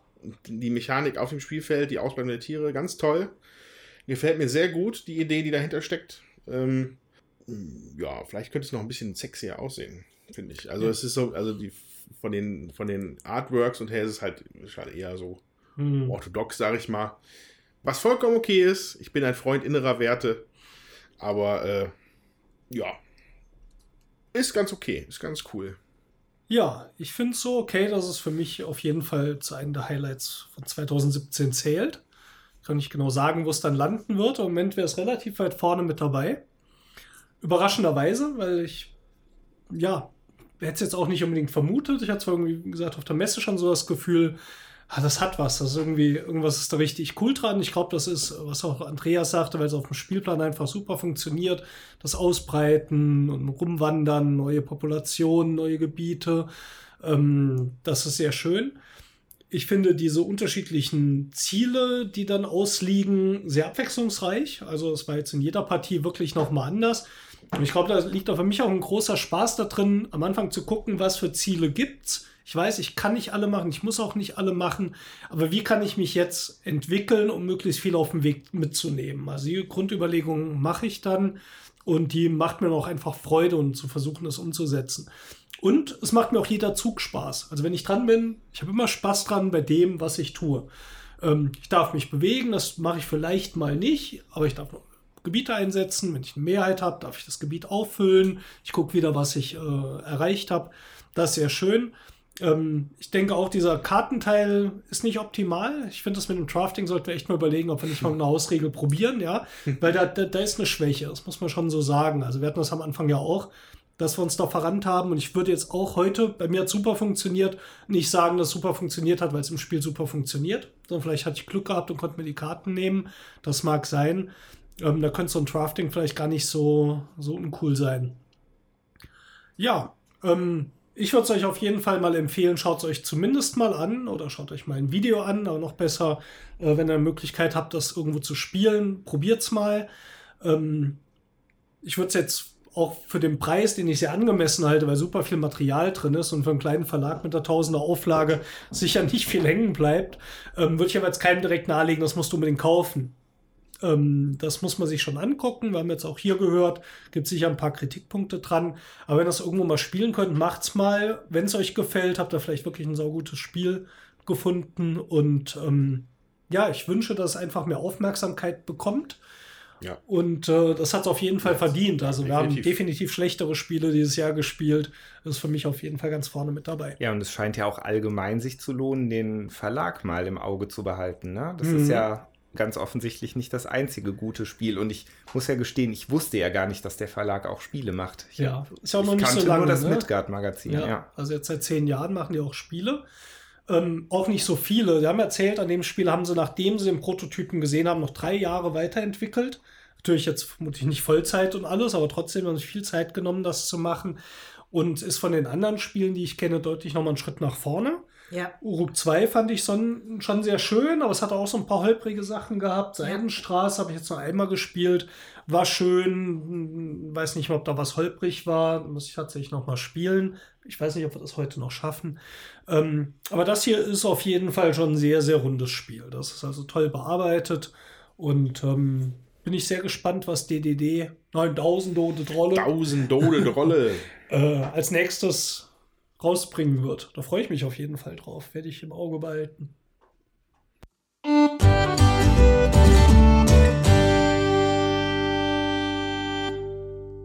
So, wir haben die Zeit jetzt doch noch genutzt und äh, haben noch eine Runde Seidenstraße gespielt. Schönes Spiel. Ja. Oh. So, das war das Fazit. Na, der Andreas hat nämlich gewonnen und hatte gar nicht dran geglaubt und hat geschimpft wie ein Ohrspatz. Aber tatsächlich. Auf den letzten Meter, weil wir genau. die Karten tauschen mussten. Ja, du hast noch diese Tiebreaker-Karte bekommen, hast noch gesagt, was soll ich jetzt mit der noch? Ja. Und dann hat sie ihm den Spielsieg gebracht. Ja, Aber so ist er halt, ne? Ja, Seidenstraße, es ist ähm, erstmal ein Spielplan, äh, an, de, an den Rändern des Spielplans liegen Städte, die sind durch Straßen verbunden mit so einem, ich sag mal, so einer kreisförmigen Straße in der Mitte, wo es so verschiedene, ich sag mal, Haltepunkte gibt, die erklären wir gleich. Und von dem Kreis in der Mitte führen eben wieder Wege zu diesen Städten am Rand. Äh, zum Spielbeginn werden drei Städte am Rand mit Kamelen bestückt. Kamele haben immer ein Symbol von der Ware, das sie tragen. Also sieht man zum Beispiel ein Kamel mit Tuch, eins mit äh, Pötten und eins mit Elfenbein.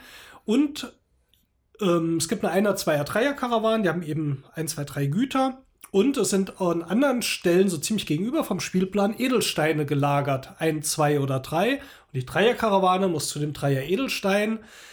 Und wenn die da ankommt, werden äh, in der, die Edelsteine verteilt. Und zwar wird bei den Spielern geschaut, wer die meisten dieser Ware, die auf dem Kamel abgebildet sind, vor sich in der Auslage hat. Und die Auslage entsteht dadurch, wenn man im Zug ist, dass man eben gleiche Karten ausspielen kann, um einen dieser Karawanen zu bewegen. Das heißt, man hat jetzt nicht eine Karawane, sondern alle ziehen, ziehen alle Karawanen.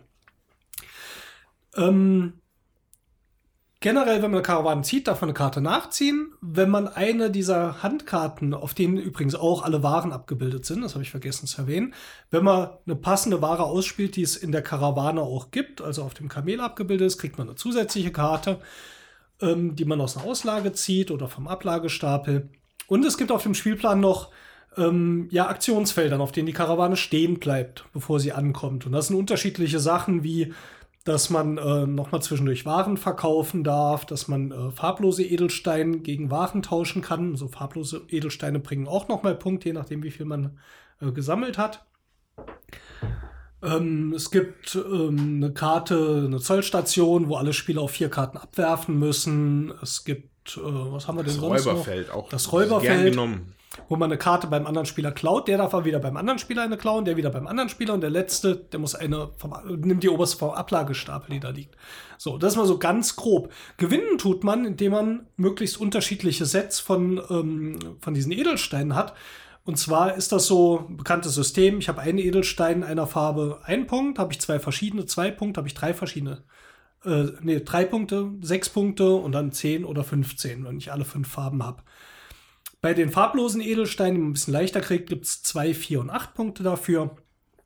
Ja, und das Spiel endet, sobald keine Edelsteine mehr zum Ausliegen da sind. Die werden immer wieder bestückt. Wenn so eine Karawane angekommen ist, geht die wieder, kriegt die eine neue Zielstadt zugewiesen und dann liefert man da wieder hin. So, das jetzt im Schnelldurchlauf. Genau. Weil der Tommy muss gleich weg.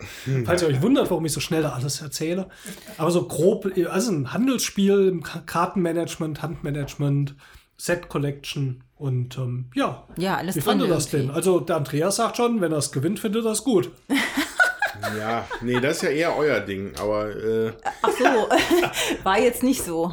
Hat mir irgendwie. Ähm, der, was mir, was Ich mir glaube, hier, er hat schon leicht freudig gewirkt. Ja, aber was eben. mir aber, was, das, das Spiel hat mir trotzdem, äh, äh, abgesehen davon, dass mir der Sieg natürlich Freude bereitet hat, hat es mir aber gut gefallen, weil ich hier nicht eingeschränkt war in dem, was ich tue, mit den Handkarten, die ich habe. Du vielleicht weil dann nicht. konnte, also ich hatte nie den Eindruck, weil ich, hätte ich, wenn die Regeln jetzt so gewesen wären, du musst eine Warenkarte spielen, wie sie in der Karawane ist, um diese Karawane zu bewegen. Dann wäre ich da eingeschränkt gewesen. Also du kriegst Nein. jetzt nur einen Bonus, wenn du das tust, indem du Genau. mehr nachziehen darfst. Was ein großer Unterschied zu Biosphere ist. Ja, Für mich jetzt. ja. Ähm, und äh, das, ich finde, das war so ein fluffiges, nettes Familienspiel. Äh, ich finde es auch ansprechender äußerlich. Also ne, hast Ja. so, so eine gewisse Bleistift, oder nicht, nicht Bleistift, aber so, so Zeichenstift, ja. Mhm. Optik. Äh, nein, schön, gefällt mir gut. Mir ging es tatsächlich jetzt eher so, dass ich mich eingeschränkt fühlte, weil ich durch die Verkaufsaktionen oft irgendwie Karten verloren habe, wo ich jetzt nicht so viel äh, von hatte und nicht mehr auf den grünen Zweig kam. Also ich hatte so das Gefühl, uh, das war jetzt schwierig. Ist mir das letzte Mal war es bei mir aber auch schon so. Vielleicht raff ich es irgendwie nicht so ganz. Ihr habt auch nachher deutlich mehr Karten ausliegen gehabt als ich. Und ich frage mich immer, wieso. Ich habe jetzt hier noch vier. Ihr habt so zwei, vier, sechs, acht, neun. hast aber wahn- du hast halt wahnsinnig viele 10, Wa- 12, 14. Du hast wahnsinnig viele äh, weiße Kristalle eingesackt, was Genau. hier immer drei Karten kostet. Hm. Trotzdem Ja. hat Jutta deutlich äh, gewonnen, wenn nicht jetzt diese Karte gewesen wäre, die sie im letzten Zug hätte abgeben müssen und beim Gleichstand Deutlich gewonnen? der Andreas äh, gewonnen hatte. Äh, ja, ja, würde ich Gleichstand mit nicht 18 sagen. Punkten, ich Ja. hatte 12. Ja, aber du hast tatsächlich. Tommy, wie viel hast du eigentlich? Also wenn ich mich nicht verrechnet habe, 10. Nee, elf, würde ich sagen. Ja? Du hast einmal ein Set von drei, das sind sechs Punkte. Dann noch ein Ach so, der zählt dann noch mal einzelnen, der einzeln, ist okay. sieben. Hm, Und, vier. dann vier. Das sind elf. Ja, also ich ähm, finde zudem noch, du hast halt häufig drei Karten gegen einen weißen Edelstein getauscht. Das äh, ist halt sehr kostenintensiv. Ich bin auf diese Felder nicht gegangen. Ich habe überlegt, rechnet sich das für mich oder nicht? Oder sammle ich dann vielleicht doch noch? Und dann, ähm, ja, man kann ja die unterschiedlichsten Karawanen eben setzen. Und da habe ich Mhm. dann gedacht, okay, dann setze ich diese Karawane, die mich auf so ein Feld bringt, eben nicht. Ja, da muss ich sagen, ich habe das erst angefangen zu tauschen, als ich gemerkt habe, ich komme nicht mit den bunten Edelsteinen hinterher. Ah, okay. Ja, das war bei mir ähnlich. Ja. Aber trotzdem ist natürlich auffällig, wir beiden haben die Weißen gesammelt und haben abgelost. Das Aber das möglich, kann, ja. kann, kann auch Zufall sein. Wie, wie, also wie viele Weiße hattest du jetzt? Vier. Ah, du hattest vier, ja. Und die ersten Die drei sich- zählen acht ja. Punkte und der nächste Ja. dann nochmal zwei, Ja, was ich- auch so eine Art Set ist. Ja. Ich bin ja, bin ja nur auf zwei gekommen. Ich bin dann Mhm. nachher nicht mehr auf den Bazar gekommen. Ich fand auch also zum Ende, aber ja, ich meine, das war dann halt auch letztendlich wahrscheinlich Pech. Hatte ich einfach nicht mehr die Karten auf der Hand, um günstige Züge für mich zu machen. Also jetzt zum Mhm. Schluss hinaus. Wo, wobei es hier eigentlich gar nicht so kritisch ist, finde ich, mit denen, dass du, dass du jetzt deine richtig guten Züge machst, weil, wenn ein Bazar ist, werden alle Spieler gewertet. Du musst dich einfach, du musst nur ein Auge drauf halten, welche Nein, Karawanen nein, nein, jetzt nein, bei- nein. Bazar, da meine ich jetzt das, wo du drei Karten gegen einen Ach, das- weißen ah, okay, Edelstein. Ja. eintauschen kannst. Ja, aber, aber der, genau, aber trotzdem, also Äh, dann, dann der Punkt halt so zu dem Markt, dass halt bei allen Spielern gewertet wird. Man muss halt ein Auge drauf haben, wo die Karawanen so grob sind Mhm. und dass du dich dann grob darauf vorbereitest, was da kommt. Dann läuft es schon. Ja, aber man hat ja schon so im Überblick, welche Edelsteine da jetzt noch ausliegen. Und das war, ja, ich weiß nicht, also für mich waren dann oft halt die Kombinationen ein bisschen ungünstig. Ich hätte, hatte dann eigentlich auch mehr auf die farblosen Steine spekuliert, aber hat halt auch nicht hingehauen. Mhm. Also ich weiß nicht, ob wir das eben, ob ich das richtig erklärt habe. Wenn so eine Karawane ankommt, dann wird bei allen Spielern geschaut, wer von diesen Karawanentyp, also von den Waren, die die haben, die meisten Karten ausliegen hat. Das kann also jeder sein, nicht nur der, der da in das Ziel zieht, sage ich mal, sondern es wird bei allen dann geschaut. Und er muss auch die Hälfte seiner Karten davon abgeben von dem Typ. Ja, das äh, ja, ändert dann nochmal so die Mehrheitsverhältnisse. Also was ich schon ähm, bisschen tricky finde bei dem Spiel, ist wirklich das auch im Auge zu haben. Welche Karawane geht mit welchen Waren wohin? Die sollte ich passend ausliegen haben zu dem Zeitpunkt, wo die Karawane dann eben da ankommt. Und äh, dann kann es ja sein, dass mir jemand trotzdem noch zuvorkommt und ich eben dann diese, ähm, dieses Gut eben dann auch nicht verkaufen kann, weil jemand anders da mehr von hat. Ja, das ist äh, schon noch ein bisschen glücksabhängig. Man muss so ein bisschen pokern. Und auf der Spielschachtel steht auch drauf, ab 12. Also so, ga- das ist, glaube ich, so der, der Punkt, äh, der es dann ein bisschen schwierig macht im Überblick. Ansonsten, äh, und auch weil diese, es gibt so viele verschiedene Orts, ähm, Felder, wo dann auch noch mal so eine Sonderaktion eben stattfindet. Das macht es dann ein bisschen schwierig im Überblick zu behalten. Von daher finde ich das für ab 12 schon ganz gut. Ansonsten ist der Mechanismus relativ einfach, finde ich. Aber was macht es halt komplex, ne? Wo du sagst, ähm, schwierig, dass, oder dass man darauf achten muss, das im Auge zu behalten. Ich fand am Anfang auch, obwohl mir das Brett von der Optik her auch gut gefällt, muss ich sagen, fand ich es etwas unübersichtlich. Das Ja. hat ein bisschen gedauert, bis ich da drin war. Ich meine, ist dann, im, also im Laufe der Partie hatte ich es dann auf jeden Fall durchschaut, aber so auf den ersten Blick fand ich das jetzt nicht sofort äh, zugänglich, muss ich sagen. Ja, also nur eine Sache vielleicht noch. Ähm, also ich finde es auch relativ interaktiv insofern. Äh, wir hatten nämlich gerade die Situation, ich hatte das so, so im, im Blick, die große Karawane ist noch auf dem Weg zu dem, ich hätte sehr, sehr gerne die letzten drei Steine gehabt in diesem Ort. Ich habe Mhm. leider keinen davon bekommen, aber äh, ist egal. Der Trick war, ich hätte nämlich vorher selber die Karawane auch auf einen kleinen Markt ziehen können. Ja. Wodurch der andere Spieler, der das Monopol gerade hat für diese Ware, schon die Hälfte hätte abgeben müssen. Damit Genau. man selber dann. Der kriegt dann nur einen weißen Diamanten für, genau. ne? Und Genau. das finde ich dann auch ganz tricky. Du Ja. kannst halt dann schon ein paar Schnippchen schlagen. Ähm, ist, da, ist da alles ein bisschen interaktiver vielleicht, wie es bei Biosphere gewesen ist. Ja, Ja. aber ich finde, es hat da schon so Parallelen. Also auch hier, glaube ich, kann man mit jedem Spiel besser werden. Also das hat Ja. auch sowas von, wow, ich glaube, da steckt noch viel drin, was man bedenken kann. Gerade wie du sagst, dem anderen die Mehrheit schon mal wegnehmen, bevor die Karawane ankommt. Man kann natürlich gucken, da die offen ausliegen, welches Kamel kommt denn als nächstes rein, wenn ich das tue. Vielleicht äh, ist das sogar noch was, was ich auch habe oder haben kann. Ähm, also das ist schon deswegen ab 12 relativ schnell erklärt, aber dann auch ziemlich kompliziert oder komplex. Ja, ver ja nicht verzahnt. haben. Was mir gut gefallen hat, ist, es steht drauf, 60 Minuten. Wir haben mit Erklärung jetzt wirklich äh, ein bisschen was über eine Stunde gebraucht. Und das finde ich, kommt von der Zeit dann halt auch sehr gut hin.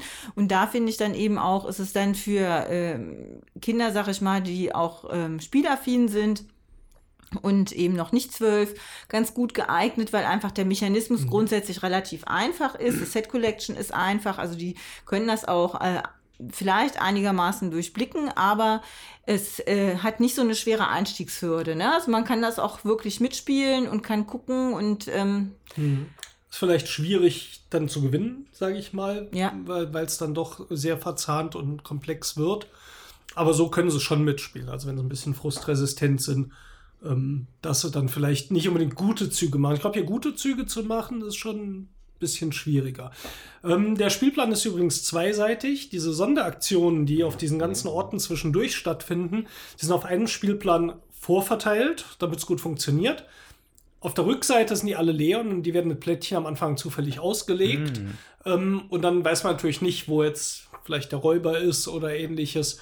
Ähm, also man sieht das natürlich, es wird aufgedeckt, aber es m, bringt nochmal vielleicht eine Variabilität rein, die ich jetzt noch nicht einschätzen kann. Im Moment scheint mir das sowieso alles ein bisschen konfus zu sein, aber m, ich nehme an, wenn sie es so gemacht haben, dass nachher diese Bedeutung, was liegt wo, äh, schon noch auch eine Rolle spielt und es vielleicht dann Ecken gibt, die irgendwelche Kombinationen ermöglichen oder interessant zu spielen sind. Ja, vielleicht wird es ja auch sonst langweilig, ne? Also wenn man das dann irgendwie so kennt und dann schon, man hat ja immer maximal, also man hat in der Regel selten vier gleiche Karten auf der Hand. Man läuft also in der Regel ein, zwei oder drei Schritte. Drei ist schon ganz gut, wenn man das irgendwie schafft. Vier ist super. Ähm, weil man ja nur durch gleiche Karten äh, sich eben fortbewegen kann, wenn man die ausspielt. Und äh, das, ja, das macht dann, äh, bringt dann vielleicht auch ein bisschen mehr Abwechslung rein. Ne? Das macht vielleicht auch was aus. Da würde ich sagen, vielleicht noch jeder einen Abschlusssatz. Dann kommen wir zum Ende. Ähm, Tommy, ich ich habe eigentlich schon wieder alles gesagt. Also, du sagst du immer alles was vorher. aufheben. Können wir, ja, Was Ja. willst du noch einen blöden Spruch? Das ist so mein Ding. okay, ich muss mir das als Konzept für nächstes Mal merken. Nein, auch ein schönes Spiel. Also würde ich, würde ich auch auf jeden Fall nochmal spielen. Wobei, also Biosphere würde ich noch lieber nochmal spielen. Hm, okay. So, das ist mein Fazit der beiden Spiele von heute. Ja, also Seidenstraße, wie ein Seidenpyjama bin ich da reingeschlüpft und habe mich direkt wohlgefühlt. Das war ein schöner, blöder Spruch, ne? Hammer, Ich finde das super. Ich finde den super. Mit Ankündigung. Ja. Ähm, Wie in eine Biosphäre. Finde ich erheblich entspannter zu spielen, Ja. reizvoller zu spielen als Biosphere. Ja, war nicht erheblich, aber im Moment gerade schon, weil bei Biosphere war halt so ein bisschen, so ein bisschen der Kopfschmerz dann auch wieder dabei bei mir, äh, weil so viel Denken ist nicht gut für mich. Und das hier, wie, das hier war, was, das, was hier war, schön fluffig und ich finde es hier einfach auch, auch hier gelungen von der Präsentation und von der, von der Thematik her. Und das ist, ein- ist, eine, ist ein nettes Ding, die Seidenstraße.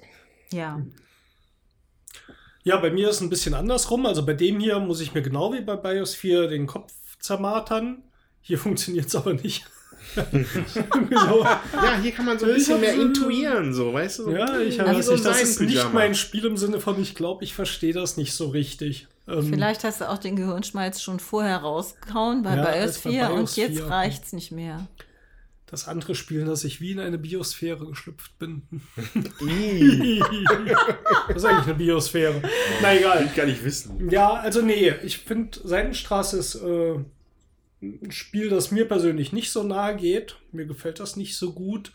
Was jetzt aber nicht heißt, dass mir die Spielmechanik jetzt, dass die kaputt ist, nicht funktioniert oder wie auch immer. Also einfach so ähnlich wie bei dir bei Biosphere, wo du sagst, glaube ich, nicht so mein Spiel. Oder Leo muss zum Friseur, war auch nicht dein Spiel. so ist Seidenstraße bei mir tatsächlich in so eine Richtung, wo ich so Gefühl habe, ich verstehe das Grundkonzept dahinter, das kriege ich nicht so, das kriege ich nicht gegriffen, wie das Spiel funktioniert. Es reizt mich aber auch zu wenig, mich da jetzt noch dreimal dran zu setzen, um es dann nochmal zu spielen. Also ich spiele beides gerne, muss ich sagen. Mir gefällt Seidenstraße eben auch gut. Ich finde den Einstieg äh, leichter, wenn man erstmal geblickt hat, wie das mit den Karten und dem Markt irgendwie funktioniert. Ähm, spielt sich lockerer runter. Also mir geht's auch so. Bei Biosphere muss ich ein bisschen mehr aufpassen, weil da auch einfach mehr Siegbedingungen äh, im Auge zu behalten sind und ich muss da mehr umswitchen. Was, ähm, wie kriege ich diese Siegbedingungen erledigt? Hier ist ganz einfach. Ich muss verschiedene Edelsteine sammeln und die liegen halt auf dem Brett und da muss ich gucken, wie, wann sich welche Karawane wohin belegt, äh, bewegt. Und wie viele Karten habe ich denn passend ausliegen dafür, dass ich nachher die Mehrheit habe und meine Steine oder mir eben Steinchen nehmen kann. So, da ist manchmal auch ein bisschen Glück dabei. Das finde ich ist nicht immer ganz planbar. Ähm, Biosphere ist da deutlich mehr planbar. Ähm, ja, und ähm, mir macht beides Spaß. Ich finde, wenn ich mir jetzt nicht so das Hirn so ganz so zermartern will, dann finde ich also Seidenstraße angenehmer zu spielen. Und ähm, ja auch ein schönes Spiel. Und ich glaube, es ist halt ähm, einsteigerfreundlich. Also Seidenstraße äh, finde ich deutlich einsteigerfreundlich als äh, Biosphere. Das ähm, kann man einfach so sagen. Ist natürlich auch wirklich, glaube ich, was ganz anderes. So, Ja. Also beides schöne Spiele. Ich, ähm, mir gefallen eben beide gut und ähm, also während ich mir hier bei ähm, Seidenstraße mit den Kindern auch ganz gut vorstellen kann, kann ich mir das bei Biosphere zum Beispiel gar nicht vorstellen. Und das ist also auch ein Punkt. Ich meine, bei Biosphere, es gibt nichts zu splattern, keine Einhörner. ja, Ja, also Völlig zumindest wir uninteressant für Kinder. Svea wird das sicher nicht spielen wollen. Liv findet es, glaube ich, so vom, nicht so, wir haben das schon ein paar Mal gefragt. Es ist so, Biosphere? ja, Mhm. von dem, wie es so aussieht und so, ist das nicht so ihr Ding. sie mag auch keine Spiele mit Bauernhöfen oder so. Vielleicht hat sie einfach nicht so Tierspiele. Keine Ahnung. Ja, das war der große Wurf Nummer 23. Das Der heißt aber auch Tausend-Dode-Drolle. der Tausend-Dode-Drolle und Seidenstraße und Biosphere Podcast. Nächstes Mal haben wir unser zweijähriges Jubiläum. Gott. 24 Folgen. Zwei Jahre sind sie jetzt hier schon in der Hütte. Ja. Unglaublich. Wir lassen dich jetzt mal raus. Ja, Oh, danke. Mach mal nach Hause Danke, zwischendurch. Einmal waschen. Das heißt aber auch, wir würden uns freuen, von euch mal zu hören. Abgesehen von vielleicht Glückwünschen, da freuen wir uns natürlich auch drüber. Aber habt ihr irgendwelche Wünsche? Wohin soll sich eigentlich der Würfelwerfer-Podcast so entwickeln? Gibt es irgendwelche Themen, die wir vielleicht mal aufgreifen sollen? Schreibt uns doch mal unter www.würfelwerfer.net oder direkt per E-Mail an kontakt.würfelwerfer.net oder an einen von uns. Andreas at Würfelwerfer, Jutta at Würfelwerfer, Steffen at Würfelwerfer. Gib it alles. Thomas at Würfelwerfer, nicht Tommy, Thomas, ne? Ja, ja, das stimmt. Genau. Mit H. Da könnt ihr uns also gerne schreiben und wir freuen uns, von euch zu hören. Genau, und äh, vielleicht äh, an dieser Stelle ist, habt euch vielleicht noch, äh, ist euch das Weihnachtswichteln noch ein bisschen präsent. Wir haben ja äh, für den letzten Podcast, da, da ging es ja darum und wir haben auch Videos gemacht, die sind mittlerweile alle da. Äh, vielleicht habt ihr die ja schon gesehen, vielleicht schaut ihr es euch auf YouTube mal an. Und äh, ja, jetzt muss ich ne, wieder, eigentlich muss ich wieder. Liebe Zuhörer. es ist Januar, es ist kalt, Weihnachten ist vorbei, es gibt eigentlich keine Freude mehr. Und wenn ihr denn trotzdem für einen kleinen Podcast ein Herz habt und uns über den iTunes Store bezieht, dann überlegt doch, ob ihr uns nicht ein herzliches 5-Sterne-Review geben könntet. Das wäre nämlich super. Da kriege ich aber Tränen in die Augen.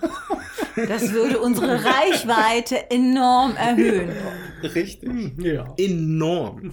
Wir freuen uns aber auch, dass ihr einfach nur zuhört. Ja. Das auch. Und euch amüsiert und Spaß habt, hoffentlich. Ja, in diesem Sinne, vielen Dank, dass ihr wieder dabei wart. Auf ein erfolgreiches 2018. Jetzt müssen wir uns schnell überlegen, was wir in, zu unserer Jubiläumsfolge eigentlich machen. Hey.